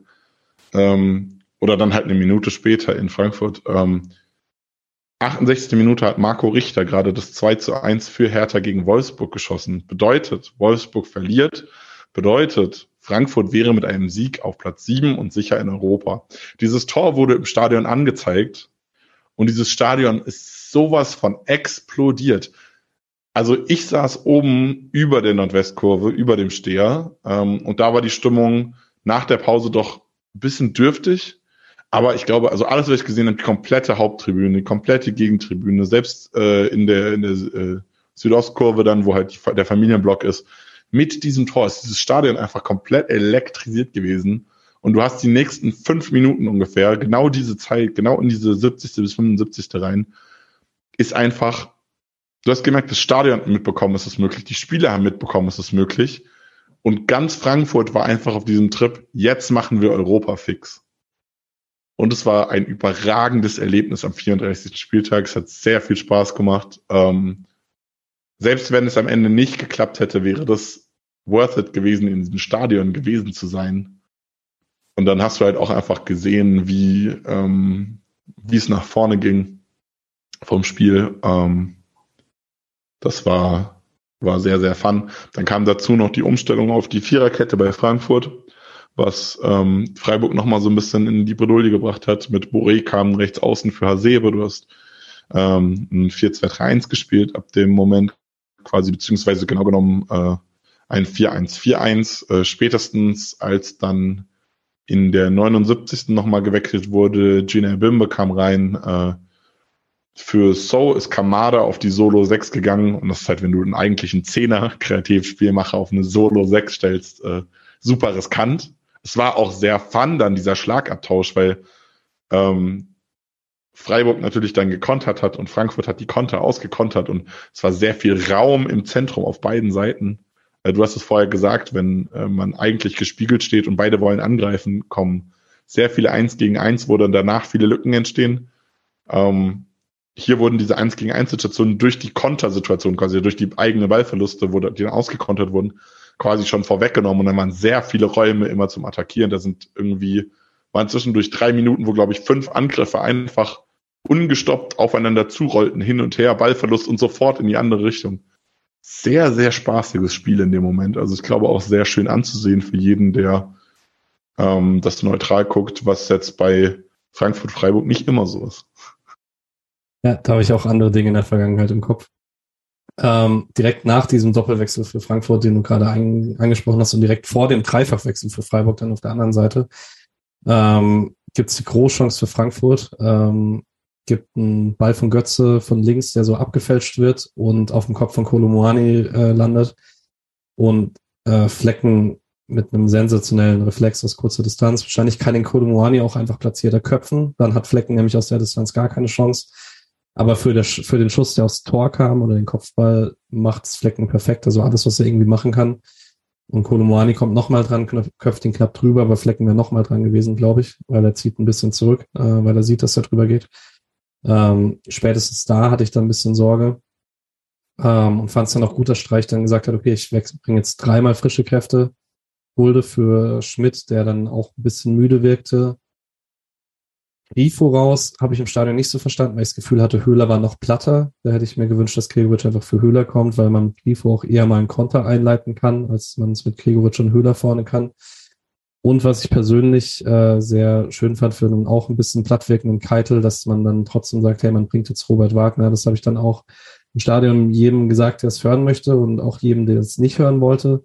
Ähm, dass es einfach auch ein Zeichen von Streich ist, dass er sagt, okay, ist mir jetzt egal, man kann es ja auch irgendwie konservativer mit einem erfahreneren Keitel durchspielen, auch wenn der nicht mehr komplett auf 100% Kraft ist und du wechselst halt sonst noch Leon für Höhler vielleicht noch als zusätzlichen Wechsel oder so. Dass du halt einfach sagst, okay, Wagner spielt es jetzt und wenn er noch einen Fehler macht, dann macht er halt noch einen Fehler. Das sagt dann auch viel drüber aus, wie Streich Talententwicklung sieht vielleicht. Ja. Ähm, ja, wobei man da natürlich zu sagen muss, äh, wo wir jetzt noch nicht drüber gesprochen haben, ist wieder die äh, parallelen Plätze ähm, zu dem Zeitpunkt ist gerade das Tor gefallen, oder? Ja, Union hat das da schon eine Minute davor. Also ich, ich, glaube zu dem Zeitpunkt, ich weiß natürlich nicht, ob es einen Einfluss darauf hat, aber ich kann mir halt vorstellen, dass äh, Streich gesehen hat, okay, Union trifft und dann äh, vielleicht ist schwierig, also vielleicht wahrscheinlich nicht. Nein, ja, ich muss ja drauf hoffen, aber, dass Bremen 1-1 macht. Du weißt ja, du gewinnst ja. das Spiel nicht 5-0. Also. Keine Ahnung. Also ich, ich hatte so ein bisschen das Gefühl, als hätte äh, Streich in dem Moment gesagt, äh, ja gut, wenn Union führt, dann bringe ich jetzt Wagner. Also dann, dann baue ich jetzt einfach Wagner auf, so. Also verstehst du, was ich meine? So, ja, ich wenn Union eh führt, ist für uns nichts drin, dann spiele ich jetzt halt auch den Spieler, der mir für die Zukunft, den ich für die Zukunft aufbaue. Aber es ist natürlich, also dafür muss er es erstmal rechtzeitig mitbekommen haben und dann darauf reagiert haben in dieser Minute oder so. Das ist sehr gewagt. Das war mein Stadiongefühl so, aber da vergeht ja auch die Zeit ein bisschen anders immer. Du meinst, er dachte, er weiß, dass außer Freiburg an der alten Försterei nach dem Rückstand niemand nah dran kommt, auszugleichen. So ungefähr, ja. Und erst recht nicht Bremen halt. Also nichts gegen Bremen. Die haben vor allem viele late, äh, viele späte äh, Comebacks gehabt diese Saison. Aber in Berlin ist einfach übel. Wenn du halt mal zurückliegst, dann ist halt einfach verloren. Okay, magst du es 1-1 beschreiben? Ich habe die Entstehung nicht mehr so gut im Kopf. Ja, gute Frage. Äh, Frankfurt greift halt irgendwie über rechts an. Ähm, Kamada steht solo auf der 6, ähm, geht er, macht halt so ein bisschen Platz nach rechts, äh, also zieht so ein bisschen nach rechts, ähm, hat sehr viel Raum, weil äh, Höhler, äh, nee, wo steht Höhler in dem Moment? Ich habe keine Ahnung, wo Höhler in dem Moment steht. Höhler ähm, steht dann im Kopfballduell gegen Kole Muani, das verliert er nämlich gleich. Stimmt. ähm, aber äh, Kamada flankt den butterweich aus dem rechten Halbraum rein. Also ich bin immer, ich, ich tue mir immer schwer, Kamada auf der 6 zu loben, weil der halt gegen den Ball ist einfach nicht seine Position ist und er offensiv auch viel kann. Aber diese Vielseitigkeit und was er auch aus der Tiefe kann, ist so traumhaft und diese Flanke aus dem Halbfeld einfach so. Oh, es war schon sehr, sehr schön. Ähm, hat sehr viel Spaß gemacht. Ähm, war auch direkt vor meiner Nase quasi, also ich saß oben drüber. Ähm, hat schon Spaß gemacht und der Kopfball von Kolumani ist halt einfach, ist einfach gut, äh, ist nicht super platziert, aber halt mit äh, viel Wucht, da ist für Flecken halt nichts mehr zu halten. Ähm, du hast gerade schon gesagt, äh, Höhler verliert das Kopfballduell. Da ist die Frage, ob man da halt vielleicht nicht ein bisschen mehr machen kann. Also vielleicht Du hast davor gesagt, Höhler ist müde. Ist halt die Frage, ob Grifo jetzt dieses Kopfballduell gewonnen hätte gegen Konumuani. Wahrscheinlich nicht. Das hätte wahrscheinlich keinen Unterschied gemacht. Aber ähm, ja, also man, ein fitter Höhler ist da aktiver in der Arbeit gegen den Ball. Ja, und dann entwickelt sich eigentlich ein offener Schlagabtausch, weil man, man hat dem Este schon angemerkt, okay, man weiß auch, eigentlich bringt einem hier nur ein Sieg was und dann halt darauf hoffen, dass Bremen irgendwie den Lucky Punch noch macht zum 1-1 und Frankfurt wusste auch, eigentlich bringt einem nur ein Sieg was, weil dann springt man an Wolfsburg vorbei und ähm, ist nicht darauf angewiesen, nächste Woche das Pokalfinale gegen Leipzig zu gewinnen. Und dann gibt's eigentlich Chancen, so ein bisschen im Minutentakt. Erst äh, kriegt Kolomoani noch mal einen Kopfball in der 86. den Flecken super schön festhält sogar, wenn er den abprallen lässt, steht, glaube ich, Götze da. Ähm, in der 87. Ähm, gibt es einen Einwurf äh, von der rechten Seite für Freiburg, der zu Doan durchrutscht, ähm, der dann aber zur Ecke geblockt wird. Dann ist wieder Frankfurt im Angriff. Es gibt aber eine Konter für Freiburg, glaube ich, 4 gegen 4, den man gar nicht so gut ausspielt und wo Doan trotzdem noch innerhalb vom Strafraum eigentlich einen ziemlich guten Abschluss bekommt, den aber nicht sauber trifft. Und dann rollt er so in die Arme von Trapp. Da habe ich sehr geflucht, weil das war, glaube ich, die beste, die man hatte. Und dann in der 90. gibt es diesen wunderschönen langen Abschlag von Flecken, den man einfach nicht besser schlagen kann. Und Gregoritsch macht es eigentlich auch noch ziemlich gut. Ähm, merkt man, dass er ein bisschen frischer ist, weil normalerweise, ich glaube, wenn beide gleich viele Minuten in Beinen gehabt hätten, hätte ihn ein Dicker wahrscheinlich ein bisschen früher abgefangen. Ähm, ist aber ein Dicker schnell genug da, dass Gregoritsch nur mit rechts abschließen kann. Ähm, also mir hat es sehr viel Spaß gemacht, weil du hast sehr selten so, äh, so Phasen in Fußballspielen, wo einfach beide Mannschaften voll auf den Sieg gehen. Das passiert einfach fast nicht. Ähm, und für mich dann ein bisschen schade, natürlich, dass Freiburg nicht den Siegtreffer macht. So retrospektiv gesehen, wenn ich mir die Tabelle angucke, ist es dann aber ganz okay. Und ich gebe dir wieder das Wort zum 2-1. Ja, ich möchte noch ganz kurz erwähnen, ähm, zu der Chance von Gregoritsch ist irgendwie weird, was alle tun. Ich glaube, Gregoritsch läuft eigentlich Tuta weg. Ndika sprintet dann hinterher, overpaced dann auf die falsche Seite, verschätzt sich aber beim Ball was dann aber glücklich dazu führt, dass Gregoritsch sich den Ball auf den rechten Fuß legt, anstatt auf seinen starken linken. Und dann halt ein Dika das Tempo hat, um diesen eins, diese eins, zwei Meter wieder gut zu machen und dann Gregoritsch zum Abschluss mit rechts zu zwingen und dann ist Trapp halt auch im Eins gegen Eins immer relativ gut. Also ähm, ist irgendwie von allen sehr viel weird gelaufen und dann am Ende sehr glücklich. Du hast dich stumm geschaltet mitten in der Wortmeldung. äh, sehr glücklich für Frankfurt, ähm, muss man dazu dann halt auch einfach sagen. Also ähm, wenn du halt Pech hast, also ich bin mir sicher gewesen, als ich äh, Grigoric hab laufen sehen, dass der bald drin ist und äh, diese komplette Euphorie, die diese letzten 15, 20 Minuten seit diesem äh, Berlin-Tor äh, im Stadion war, einfach komplett stirbt. Und dann umso motivierter war es aber dann auch andersrum, als das ist aber nicht reingegangen. Es war dann umso mehr noch. Der Schlagabtausch ist da. Freiburg hatte jetzt die Chance und dann muss die nächste Chance Frankfurt gehören, so. Irrationaler Gedanke, aber wie man es halt immer so hat, ne, ist ein offener Schlagabtausch. Jetzt hatte Freiburg, als nächstes sind wir dran, so. Ähm, und mir war dann einfach im Kopf, war so direkt der Gedanke, der nächste ist für uns und der ist drin, so.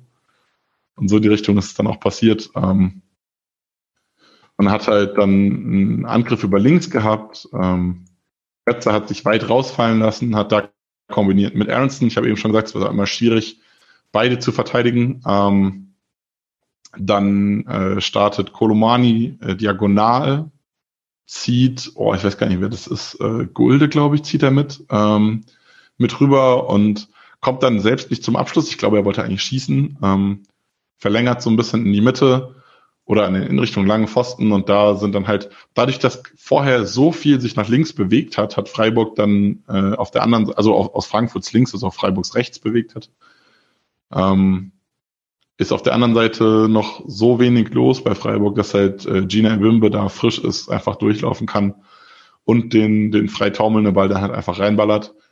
Ähm, hier kann man auch wieder über Absatz diskutieren. Ähm, ist auch wieder eine Situation, wo man quasi aufgrund der Spielbarkeit des Balles ignorieren muss, dass er im Abseits steht. Äh, Boré steht bei der Berührung von Kolomani in der Abseitssituation und er blockt ganz klar Günther weg. Das ist einfach so.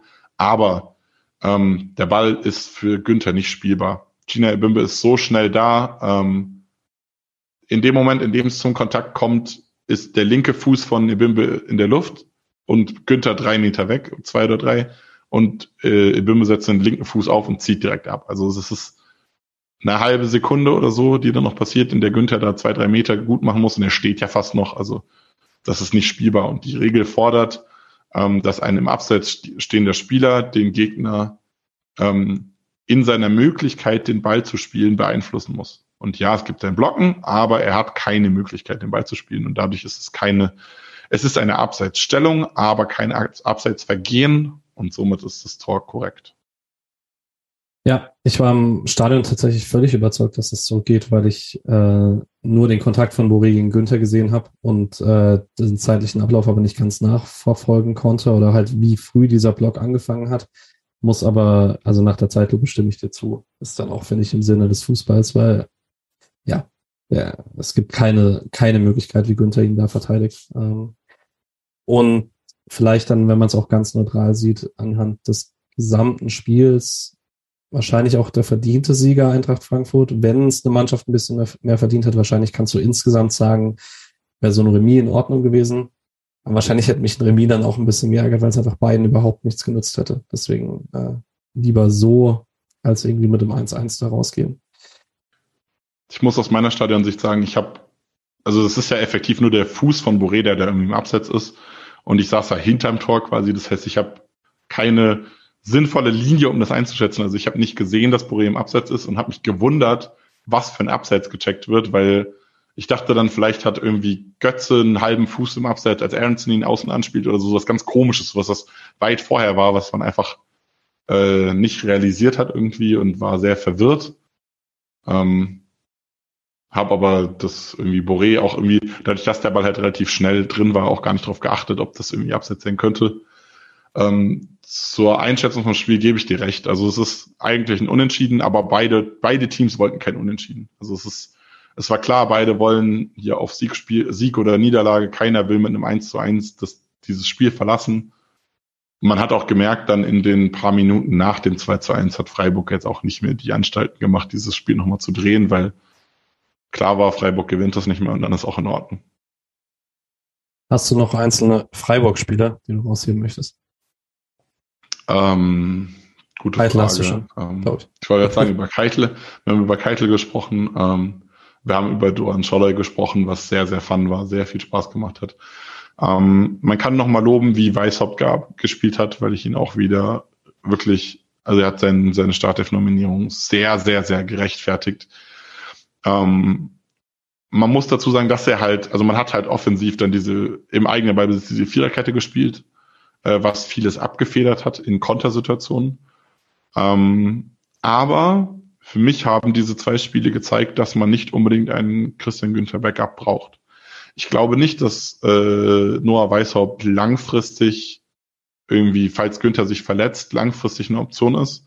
Aber er kann eben situativ, wenn du das so spielen möchtest, wenn du gegen den Ball eine Dreier-, Fünferkette spielen möchtest, mit dem Ball einen Viereraufbau spielen möchtest, ähm, was ja nicht selten passiert, also kann man ja, das kann man durchaus häufiger mal spielen, aber nicht gegen jeden Gegner ähm, dann ist Weishaupt eine Entlastungsoption für Günther. Man kann ihn da bringen, man kann Günther mal eine Pause geben nächste Saison, weil man ja, also man hat diese Saison einfach gemerkt, mit Europa League ist, kann Günther auch nicht jedes Spiel 90 Minuten gehen. Ähm, und dann brauche ich nicht unbedingt ein Backup für Günther. Und das ist was, was mir diese Spiele gezeigt haben, wo, also was, was heißt, was mir diese Spiele gezeigt haben? Natürlich hat es mir auch Streich irgendwie gezeigt, aber vor allem hat nur Weishaupt gezeigt, dass er defensiv robust genug ist, dass er defensiv stark genug ist, um diese Rolle als linker Flügelverteidiger zu spielen. Und äh, Streich hat gezeigt, dass es, ich hatte immer meine Skepsis, ob es so funktioniert, wie es bei der U23 in der vierten Liga funktioniert hat mit Weißhaupt. Aber wenn du es halt mit dieser Viererkette aufbaust, dann geht es. Und Streich hat quasi eine Lösung aufgezeigt, wie es geht, fand ich sehr beeindruckend. Ähm, Weißhaupt hat ausgezeigt, dass er es kann, auch auf Bundesliga-Niveau. Und deshalb äh, finde ich das sehr spannend, weil für mich ein Linksverteidiger immer ähm, die letzten Wochen, wenn ich mir über einen Kader Gedanken gemacht habe, immer was war, was eigentlich ein Pflichtkauf ist. Du musst einen zweiten Linksverteidiger haben, um Günther zu entlasten. Ähm, und mit den Spielen jetzt nicht. Und deshalb äh, Lob für Weißhaupt. Es war, war eine tolle Leistung und ich glaube, das werden wir nächste Saison noch häufiger sehen.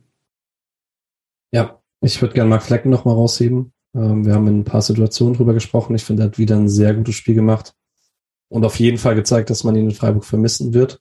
Ich freue mich auf. Ich lobe keine Premier League-Spieler.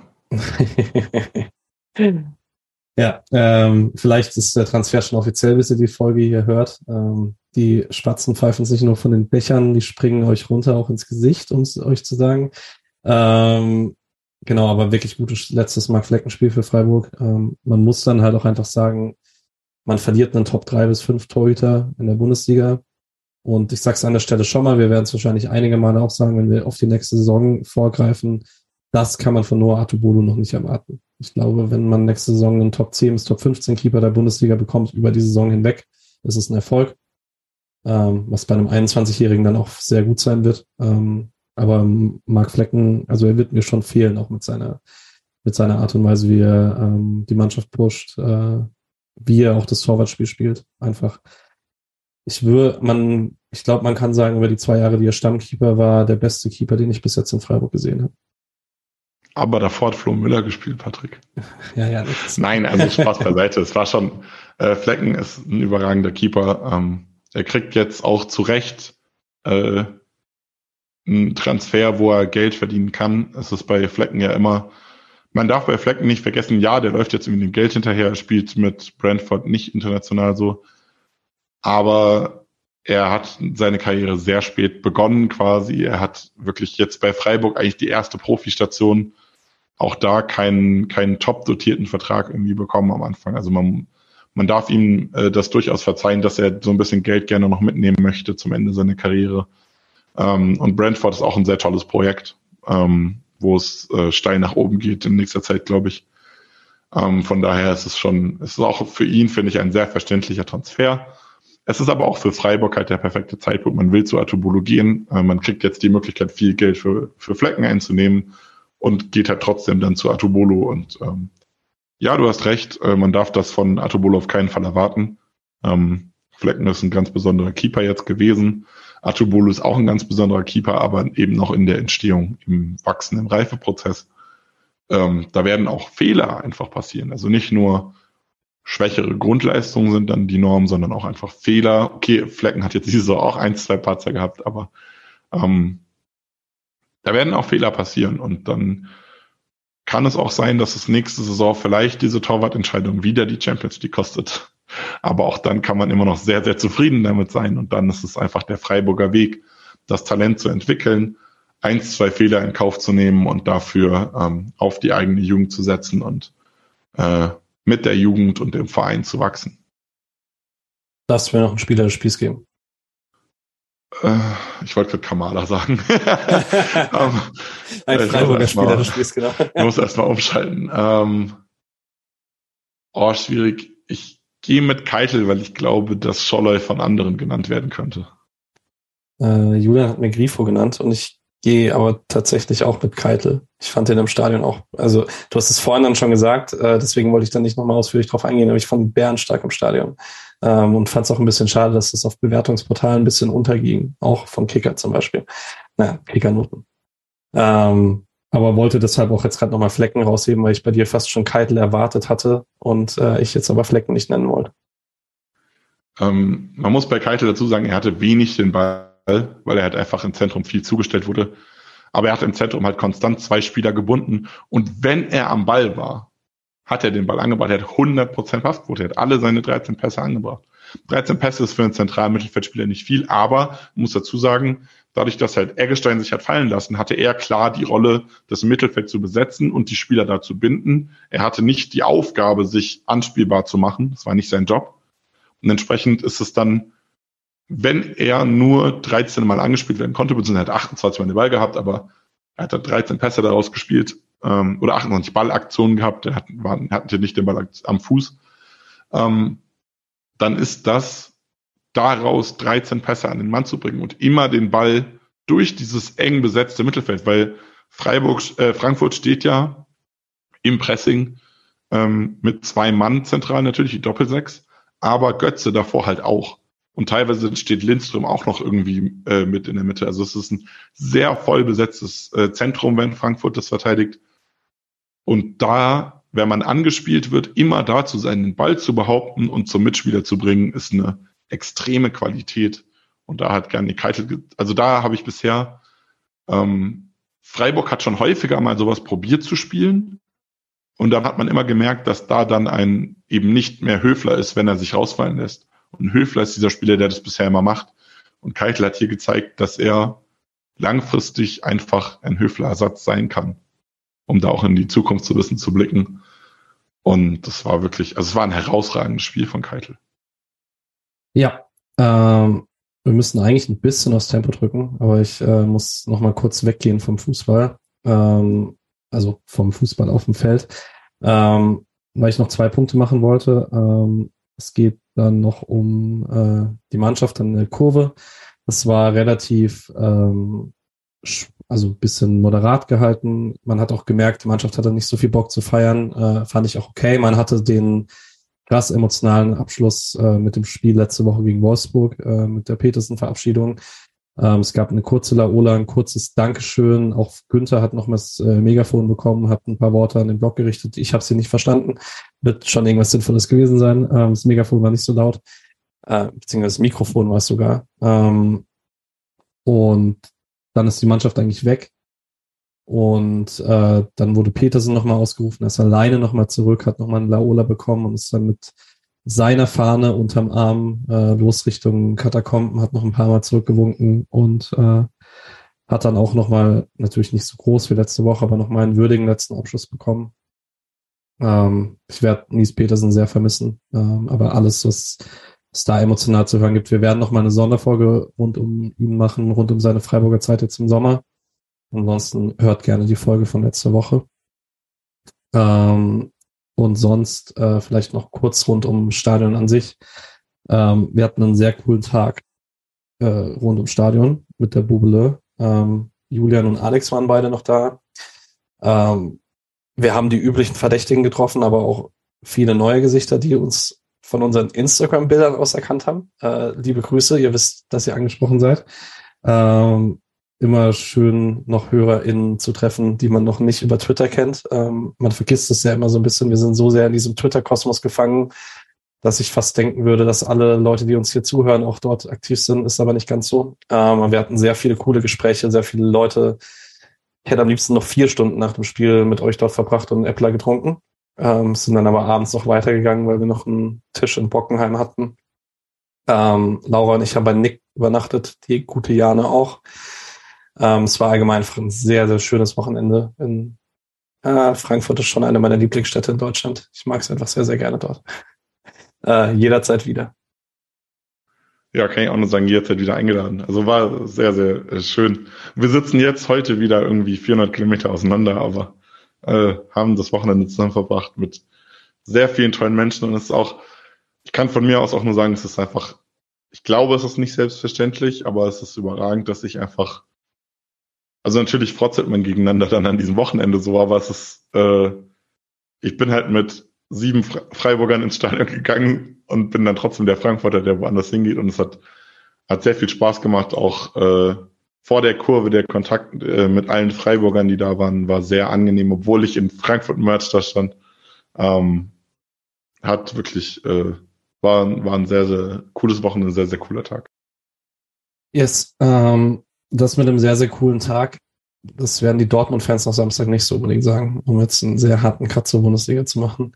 Ähm, wir werden auch über die Bundesliga nochmal ausführlich sprechen, wenn wir über das Saisonfazit sprechen. Äh, beschränken uns jetzt nur auf den 34. Spieltag, weil da sind schon genug Geschichten zu erzählen.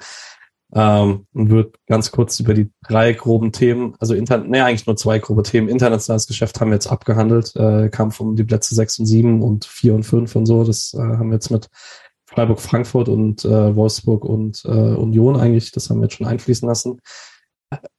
Und mir fällt schwer, Worte zu finden dafür, dass Dortmund das gebottelt hat und die Bayern letzten elftes Mal in Folge Meister geworden sind. Es ist, eigentlich ist es egal. Äh, Nick, du hast es in den letzten Wochen häufig genug gesagt, eigentlich ist es auch egal für die Spannung der Liga, weil selbst wenn es Dortmund geworden wäre, hätte man sagen können, okay, es kann nur dann jemand anders Meister werden, wenn Bayern alles falsch macht. Daran hat sich nichts geändert. Dennoch Hast du eine Erklärung dafür, warum es Dortmund nicht über die Ziellinie bekommen hat? Eigentlich kann man nur, Eigentlich kann man nur, ähm, und das tue ich sehr ungern, Thomas Müller zitieren, der ein bisschen frech, aber im Nachhinein äh, recht behalten hat, am Freitagabend ein Instagram-Video gemacht hat, äh, in dem er erzählt, wie viel Druck gerade auf Dortmund lastet ähm, da ist eine Meisterfeier geplant mit 200 bis 400.000 Leuten, die da feiern wollen. Der Druck lastet auf Dortmund. Die Südkurve, zigtausend Leute erwarten einen Sieg von Dortmund. Der Druck lastet auf Dortmund. Thomas Müller hat in diesem Video gesagt, ich setze morgen auf Dortmunds Südkurve, dass die Mannschaft so einen Druck hat zu Hause, das zu verkacken. Und genau so ist es passiert. Also genau so. Ähm, und das ist auch die einzige Erklärung. Also klar, Mainz hat auch ein tolles Spiel gemacht, darf man da nicht ähm, vergessen. Und ganz kurz auch dazu, Mainz zu beleidigen dafür, dass sie am letzten Spieltag alles geben, auch wenn es für sie um nichts geht, ist es lächerlich. So funktioniert Sport. Gewinn ja, also deinen Titel oder verpiss dich. 100%. Also ganz, ganz lächerlich, was da teilweise kam. Ähm, aber zurück zum Sportlichen. Mainz hat ein tolles Spiel gemacht und Dortmund hatte einfach seine Probleme, war nervös. Ähm, Sebastian Aller ist tragisch. Es tut mir vor allem für ihn sehr leid, weil er eine, seine Krebserkrankung hatte. Eine, ich äh, liebe ihn sowieso als Frankfurter. Ähm, er hat seine Krebserkrankung gehabt, er hat sich zurückgekämpft, er hat, wenn er, also ich würde behaupten, wenn Aller die ganze Saison da gewesen wäre, wäre Dortmund Meister geworden.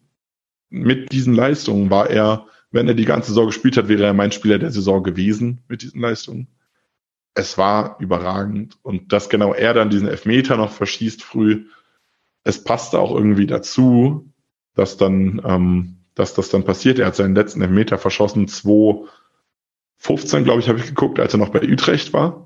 Danach 27 Elfmeter versenkt. Oder insgesamt in seiner Karriere 27 von 28 Elfmeter versenkt. Ähm, ist eine überragende Quote, dass er genau den jetzt nicht macht. Es ist, es ist tragisch. Aber wenn man halt ganz ehrlich ist, du hast es eben schon gesagt, Patrick, man kann eigentlich aktuell nur Meister werden, wenn Bayern es verkackt. Und es war einfach auch nicht verdient, meiner Meinung nach, über die Saison. Von daher kann ich damit sehr gut leben. Und bei meiner Meinung ist halt, ähm, dass es für Bayern, wie man gesehen hat, eine schreckliche Saison war, egal ob sie diesen scheiß Meistertitel haben oder nicht. Keinen interessiert bei Bayern diese Meisterschaft. Klar, du hast am Tag danach dann diese Feier gehabt, wo irgendwie alle so getan haben, als wären sie glücklich. Aber auch da hat man dann schon von Kimmich Kritik am Verein gehört, der meckert, dass man Kahn nicht so hätte rauswerfen müssen. Ähm, der hat gegen den Verein geschossen, diverse Leute haben gegen den Verein, also bei Bayern, die haben den Titel gewonnen, aber es ist nichts gut. Da ist nichts gut, obwohl sie den Titel gewonnen haben. Es wäre nicht anders, wenn sie den Titel nicht gewonnen hätten. Keinen interessiert dieser elfte Titel. Vielleicht nächstes Jahr, wenn es wieder besser wird und sie holen den zwölften, dann ist vielleicht wichtig, ob man diese Serie behalten hat oder nicht. Aber dieses Jahr interessiert es keine Sau. Und entsprechend kann ich damit sehr gut leben. Ja, äh, was der Spieltag auf jeden Fall ein bisschen gezeigt hat, sowohl in der ersten als auch in der zweiten Liga, dass man vielleicht ein bisschen vorsichtiger sein sollte, wenn man von letzten Spieltag immer drüber redet, dass es äh, so ein großer Vorteil ist, gegen Mannschaften zu spielen, für die es um nichts mehr geht. Weil Mainz in Dortmund voll abgerissen hat, Hoffenheim in Stuttgart voll abgerissen hat, Hertha in Wolfsburg voll abgerissen hat. Aber das habe ich dir gesagt. Das habe ich dir ja, gesagt. Ich habe ja, gesagt, ja, Hertha ist abgestiegen. Die wollen jetzt einfach nur einmal alles rausfeuern, um zu zeigen, die Spieler, die ähm, gehen werden, wollen sich anbieten. Die Talente wollen sich anbieten für die nächste Saison. In diesem Spiel ist kein Druck mehr da. Die haben die ganze Zeit Druck, der sie runterdrückt. In dem Spiel ist kein Druck mehr da. Die können einfach frei, so dieses frei aufspielen. Sie können einfach draufhauen. Das hat man bei Hertha. Ich habe mir so ein bisschen mehr davon angeguckt. Tatsächlich ist es sehr fun gewesen, dieses Spiel. Ja, die einzige Mannschaft, bei der man ein bisschen sagen kann, sie haben das nicht so ganz gemacht, ist Leipzig, wobei auch nur in Abstrichen, aber Nyland über Blaswig schon eine deutliche Schwächung. Ein Torwart, der schwächer ist und nicht im Rhythmus, hat man dann auch ein bisschen gesehen. Hat Schalke leider trotzdem nicht gereicht. Ähm, die haben nämlich äh, in Leipzig dann 4-2 verloren, weil dann doch genug von der guten Offensive von Leipzig auf dem Feld stand. Ähm, Bochum Leverkusen geschlagen, sehr überzeugend 3-0, auch mit äh, großer Mithilfe von Armin Adli, was auch immer den geritten hat. Ähm, Stuttgart, wie gerade angesprochen, nur 1-1 gegen Hoffenheim. Ähm, und wer aufgepasst hat, ich meine, ihr habt eh alle mitbekommen, äh, Bochum dadurch gerettet und äh, Augsburg gerade so nicht abgestiegen, dadurch, dass Stuttgart nicht gewonnen hat. Hätte Stuttgart gewonnen, wäre Augsburg jetzt tatsächlich noch in die Relegation gerutscht. Demirovic äh, hat jetzt allerdings im Interview heute gesagt, dass sie nächstes Jahr die Conference League angreifen möchten. Ich weiß nicht, welche Saison er gesehen hat, aber ähm, ja, ist ja okay. Selbstbewusstsein schadet nicht. Ähm, und Schalke äh, zusammen mit Hertha BSC abgestiegen. Ich bin sehr froh um Bochum persönlich. Ich bin, wie alle, die hier regelmäßig zuhören, wissen, sehr traurig um Schalke. Das hat man aber nicht in der Rückrunde verspielt. Ähm, ich vertraue zumindest Thomas Reis, genug, dass ich glaube, dass Schalke nächste Saison auf jeden Fall wieder oben angreifen wird in der zweiten Liga. Hast du noch, also erst erstmal äh, Meinung noch zu dem Spieltag, zu den drei Spielen und vielleicht auch noch ein Gefühl für die Relegation Stuttgart gegen Hamburg.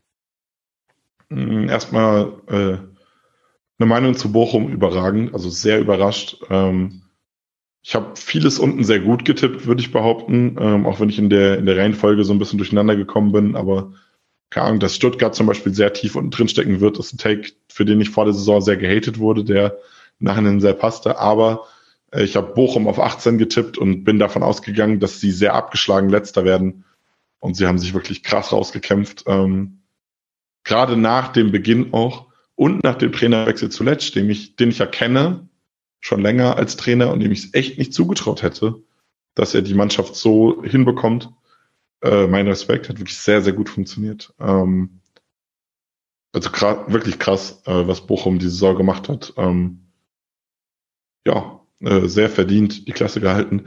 Für Schalke ist es bitter, für die Bundesliga ist es bitter, weil Schalke die reisefreudigsten Fans des Jahres waren. Also wirklich, die sind abgestiegen und haben trotzdem die meisten Auswärtsfans mitgebracht die Saison und haben zu Hause jede, jede Woche eine Party abgefackelt, obwohl es scheiße lief. Ähm, das war schon stark. Also, was die Schalke-Fans gemacht haben, ähm, Chapeau. Ähm, Schalke sportlich, aber leider zu Recht runter. Also, es ist kein Bundesliga-tauglicher Kader, obwohl der halbe Kader zusammengeliehen ist.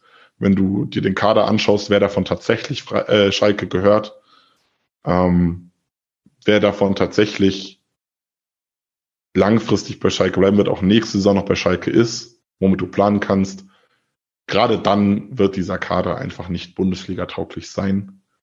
Und von daher ist es absolut richtig sportlich gesehen, dass die runtergehen. Ist aber natürlich sehr schade. Ähm, man kann dann halt im Gegenzug muss man halt sagen, ja, ich möchte auch nicht haten, weil Heidenheim hat das sich sportlich sehr verdient. Gerade am letzten Spieltag, wie sie zurückgekommen sind, überragend, was sie für eine Kampfkraft gezeigt haben. Aber fantechnisch ist es halt ein sehr riesiger Abstieg. Ähm, hätte ich mir gewünscht, dass Schalke vielleicht äh, doch drin bleibt. Das tut aus Fansicht sehr weh. Delegation? Oh, schwierig, ne? Äh, normalerweise sagt man immer Bundesligist, ne? Aber ähm, ich traue es Tim Walter zu, also ich traue es Hamburg zu. Ähm, am Ende wird es wahrscheinlich Stuttgart machen, weil es halt der Bundesligist ist, der sehr viel, sehr viele Vorteile in vielen Dingen hat, ähm, auch eigentlich den besseren Kader hat. Aber ich, ich glaube, so nah aneinander war ein Relegationsduell schon lange nicht mehr. Und ich traue es Hamburg zu, dass sie dieses Jahr ähm, vielleicht, Tim Walter ist immer dafür bekannt gewesen, wenig von seiner Linie abzuweichen. Vielleicht hat er aus den letzten, den letzten jährigen Relegationsspielen gelernt und jetzt gesehen, was er, dass er vielleicht ein, zwei Sachen in solchen K.O.-Endspielen doch ein bisschen anders machen muss, um am Ende als Sieger dazustehen.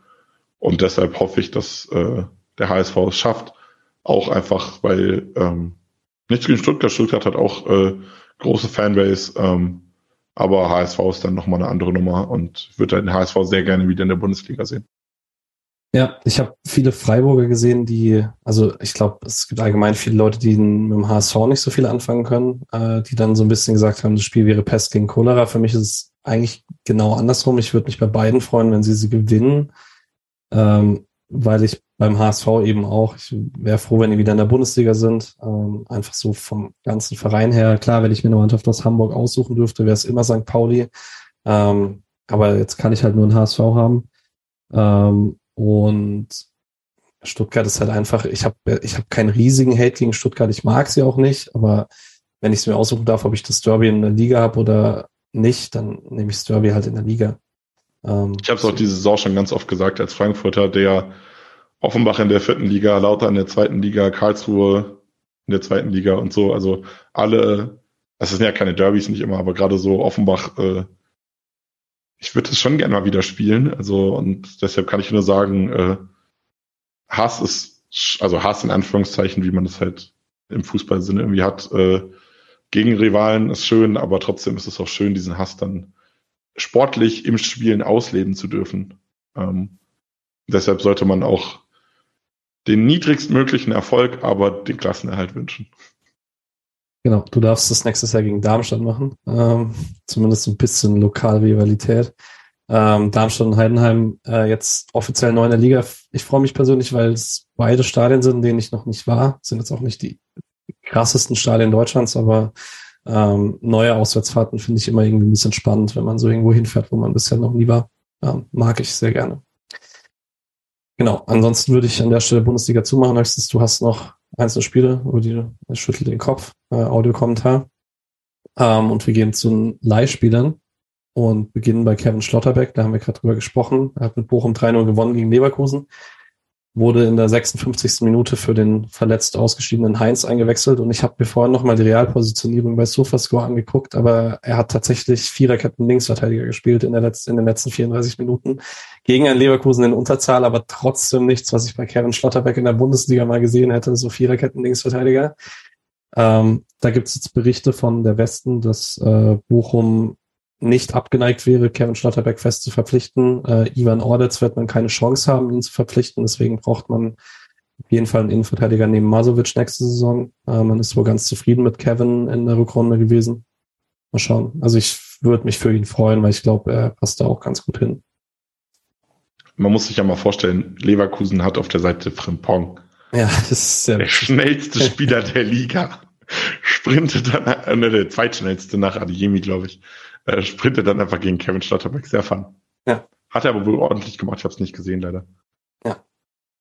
Ähm, Lino Tempelmann hat mit Nürnberg sehr, sehr wichtig 1-0 in Paderborn gewonnen. Nicht mehr ganz so wichtig, weil Bielefeld parallel deutlich in Magdeburg verloren hat, aber Nürnberg hat sich damit den Klassenerhalt gesichert.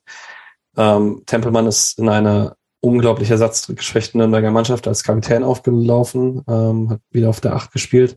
Nürnberg hatte am Freitag vor dem Spiel noch zwölf Leute im Training. Ähm, da ist jetzt eine richtige Seuchensaison vorbei. Bei Tempelmann gibt es noch gar keine Tendenz, glaube ich, wo es hingeht im Sommer. Da werden wir die nächsten Wochen dranbleiben und schauen, was passiert.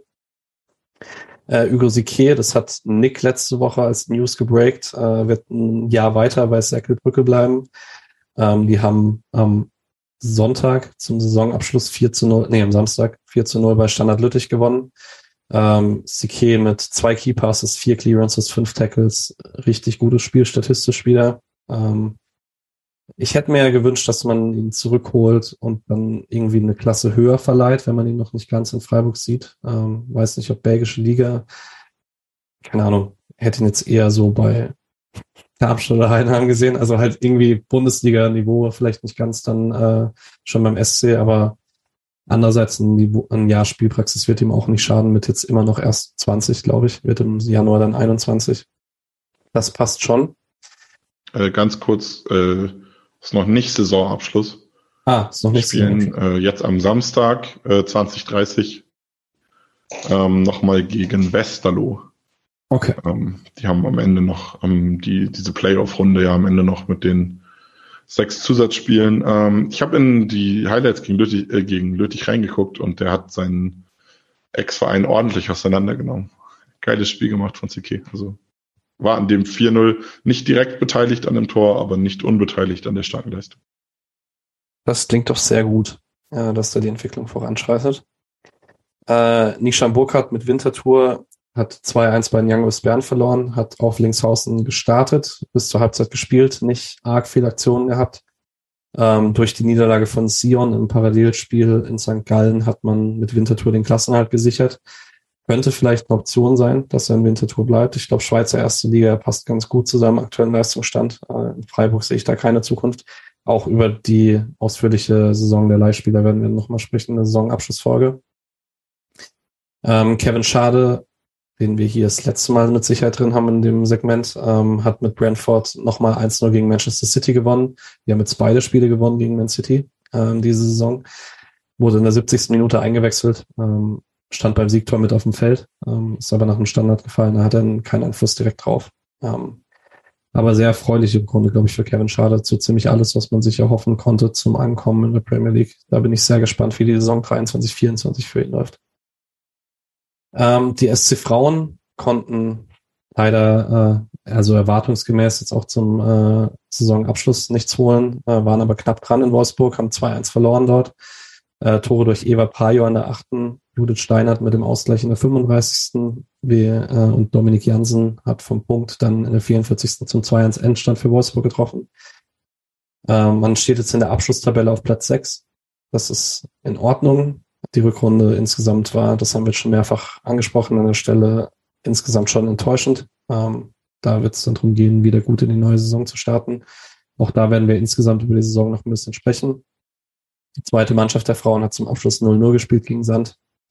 Das hat dann trotzdem nicht gereicht. Letzte Woche stand der Abstieg aus der zweiten Bundesliga fest. Ähm, ist nicht ganz so dramatisch. Dritte Liga ähm, ist sicherlich auch cool gewesen, in der zweiten Bundesliga Talente ranzuführen, aber Frauen zweite Mannschaft schon noch mal härter. Das ist ja nur 21 statt nur 23. Ähm, da ist äh, dann der Cut schon sehr hart, wenn du dann wirklich einsetzen kannst. Anders als bei den Männern in der zweiten Mannschaft. Die hatten einen sehr erfolgreichen Saisonabschluss. 2-0 gegen SV Meppen gewonnen in einem sehr vollen Dreisamstadion. Knapp unter 7000 ZuschauerInnen waren dort. Ähm, sehr würdiger Abschluss. Äh, die Nordtribüne war ordentlich gefüllt. Mannschaft wurde auch nochmal schön gefeiert. Äh, man hat vor dem Spiel Lars Kehl verabschiedet, Julian Guttau, Vincent Vermey, Daniels Ontusans, äh, André Barbosa und Philipp Treu. Philipp Treu der Einzige, bei dem das Ziel schon feststeht. Der wechselt ja zum FC St. Pauli. Ähm, und man hat durch Tore von Max Rosenfeller und Ra Rosenfelder nach einem sehr schönen Tripling von Jordi Makengo und äh, nach einem Tor von Daniels Ontusans in der 89. 2-0 gewonnen. Ähm, überzeugender Auftritt zum Saisonende. Man ist jetzt Zweiter. Zwischendurch sah es so aus, als könnte man tatsächlich Meister werden. Elversberg hat dann aber in Ingolstadt gewonnen. Und natürlich die wichtigste Nachricht des Wochenendes. Äh, Nick hat sich sehr gefreut, sehr laut gejubelt vor dem Stadion, als er es gehört hat. Man hat die Kaufoption bei Yannick Engelhardt gezogen. Und da sieht sehr viel danach aus, als würde man ihn jetzt für nächste Saison in die zweite Liga verleihen. Es gibt schon Artikel über Karlsruher Interesse. Äh, Nick, sag doch mal was dazu die gebührte. Also wenn ihr am, am Samstag vorm Blog standet und euch gefragt habt, warum irgendwer dumm laut jubelt und schreit, bevor das Spiel losgegangen ist, das war ich, der sich gefreut hat, dass Janik Engelhardt in Freiburg bleibt äh, oder zumindest gekauft wird und dann halt verliehen werden soll, äh, So hatte Magentas berichtet. Mittlerweile hat Bremen Clemens Fritz äh, bestätigt, dass Freiburg die Kaufoption zieht. Ist wohl noch im sechsstelligen Bereich, aber in der Nähe von einer Million, so wurde berichtet. Ähm, für mich ein absoluter No-Brainer. Äh, Yannick Engelhardt, also ich, ich liebe den sowieso, ihr wisst es alle, aber vom Spielertyp einfach, ich habe schon so oft gesagt, äh, sehr ähnlich. Nikolaus Höfler, sehr kommunikativ. Ähm, auch sehr begehrt in der zweiten Liga. Das heißt, es ist nicht so, dass ich den jetzt sehr überhöhe, sondern es wirklich auch sehr viele andere Vereine sehen ihn auch in dieser Qualität. Ähm, er wird safe in die zweite Liga gehen. Ich könnte mir sogar vorstellen, ähm, dass beim richtigen Interesse äh, ein Bundesligist vielleicht sogar äh, bei ihm den Schritt gehen würde. Ich gehe aber davon aus, Freiburg wird ihn in die zweite Liga geben, weil sie halt dauerhaft Spielzeit für ihn wollen. Ähm, aber das ist sehr, sehr wichtig für den SC Freiburg. Man ist im Zentrum sehr gut aufgestellt. Ähm, ist es natürlich trotzdem dann ein Verlust für die U23 für die kommende Saison, den sie auf jeden Fall auffangen müssen, weil äh, Engelhardt, wie gesagt, er ist sehr kommunikativ, äh, hat Thomas Stamm auch in Pressekonferenzen mehrfach gelobt, ähm, hat auch gesagt, er hat einmal, als Engelhardt gesperrt fehlte, hat er extra Patrick Lienhardt aufgestellt auf der Acht und dann viel umgebaut, äh, um diese Kommunikation ersetzen zu können. Also das wird keine einfache Aufgabe, die muss äh, Freiburg angehen äh, Engelhardt für die letzten zwei Jahre per Laie bekommen zu haben, war sehr, sehr wichtig. Und dass er jetzt beim SC bleibt, ist wirklich äh, ein riesiger Deal, würde ich behaupten, weil äh, für einen absoluten Stäbchenpreis äh, so ein Gamble auf die Zukunft. Ähm, ja, wie gesagt, No-Brainer muss man machen, hat man gemacht. Ich freue mich. Ja, das ist ein schönes Schlusswort für die zweite Mannschaft. Ich äh, finde es auch sehr schön. Ich mag ihn sehr gerne als Spielertypen. Äh, ich fand ihn sehr angenehm im Interview. Und ich freue mich auf die Zukunft. Man hat jetzt echt, äh, man könnte ja ein bisschen sagen, man hat jetzt so viele Optionen, dass schon eine auf jeden Fall ziehen wird für die Höfler-Nachfolge, die ein sehr wichtiger äh, Faktor wird für die langfristige Vereinsaufstellung. Aber so mit äh, das Zentrum der Zukunft mit Keitel und Engelhardt eher als defensivere Optionen und Röhl und Wagner wahrscheinlich beide eher als Achter. Äh, ist schon sehr cool, dass man eine höhere Wahrscheinlichkeit hat, wenn ein oder zwei ziehen, hat man da eine gute Besetzung für die Zukunft. Das freut mich auf jeden Fall sehr. Gut, ähm, normalerweise an der Stelle gibt es einen Ausblick aufs nächste Spiel. Das gibt's jetzt nicht mehr. Deswegen gebe ich euch einen kleinen Ausblick auf die Sommerpause. Äh, wir werden jetzt eine bisschen längere Pause machen. So, äh, wahrscheinlich so Mitte Juni werden wir das Saisonfazit äh, aufnehmen. Äh, Alex ist jetzt erstmal im Urlaub in Nairobi äh, und in Kenia allgemein. Ähm, und auch wir Rest, wir brauchen mal ein bisschen Erholung äh, nach einer sehr, sehr langen, sehr, sehr toughen Saison. Ähm, wir hoffen, wir konnten die gut für euch begleiten. Wir werden die auch noch zu einem guten Abschluss bringen. Ähm, ich, ich würde mal, an der Stelle kurz einwerfen wollen, ja. dass die, Pause, die Länge der Pause auch davon abhängig ist, wann eventuell der erste Neuzugang vorgestellt wird. Ja, das wollte ich jetzt gerade noch sagen. Wer wär noch gekommen, Nick. Ähm, ich wollte kurz trotzdem noch die Saison zu Ende machen. Ähm, genau, danke für eure vielfältige Unterstützung. Jetzt auch am Samstag eben nochmal mit dem Feedback. Ähm, es macht sehr, sehr viel Spaß, diesen Verein zusammen mit euch zu begleiten. Ähm, es macht natürlich auch sehr viel Spaß, weil der S Freiburg sehr erfolgreich ist. Ähm, wir hoffen, wir konnten euch ein bisschen was äh, mitgeben. Äh, ihr könnt den Podcast unterstützen. Äh, Spendenlink findet ihr in den Show Notes. Ähm, genau, auch gerne positives Feedback hinterlassen bei wo auch immer ihr uns hört. Auch bei Spotify geht das inzwischen. Genau, äh, ich habe gerade gesagt, Pause bis zum bis zur Saisonanalyse. Ich möchte aber auf jeden Fall beibehalten, wie im letzten Sommer, dass wir Sonderfolgen machen, wenn Neuzugänge vorgestellt werden. Ähm, vielleicht ist das schon was in der Planung für Junior Adamo, äh, wenn es da dann endgültig in die finalen Bahnen geht. Ähm, da werden wir euch auf jeden Fall den Sommer über begleiten mit kurzen Folgen. Vielleicht machen wir was aus, ähm, aus der Sommervorbereitung, je nachdem, ob es sich anbietet nach einzelnen Testspielen. Dann natürlich, wie es gewohnt seid, Saisonvorschau. Äh, vielleicht mal ein, zwei Interviews aus dem Trainingslager und so weiter und so fort. Wir bleiben aktiv. Es gibt eine Petersen-Abschiedsfolge, genau, das habe ich vorhin auch schon angekündigt. Also wir haben ein bisschen was zu tun bis zum August. Ähm, aber sollte jetzt kein Transfer breaken, dann habt ihr zwei bis drei Wochen Ruhe von uns. Vielleicht braucht ihr auch mal ein bisschen Fußball-Detox. Mir geht's ein bisschen so, auch wenn ich wahrscheinlich am Samstagspokalfinale gucken werde und für Nick und für den deutschen Fußball der Eintracht aus Frankfurt die Daumen drücken werde. Äh, Nick, hast du noch irgendwelche Abschlussworte? Auch äh, mit dem Sieg am Samstag bin ich sehr, wäre ich sehr zufrieden. Das nehme ich jetzt einfach mal so mit.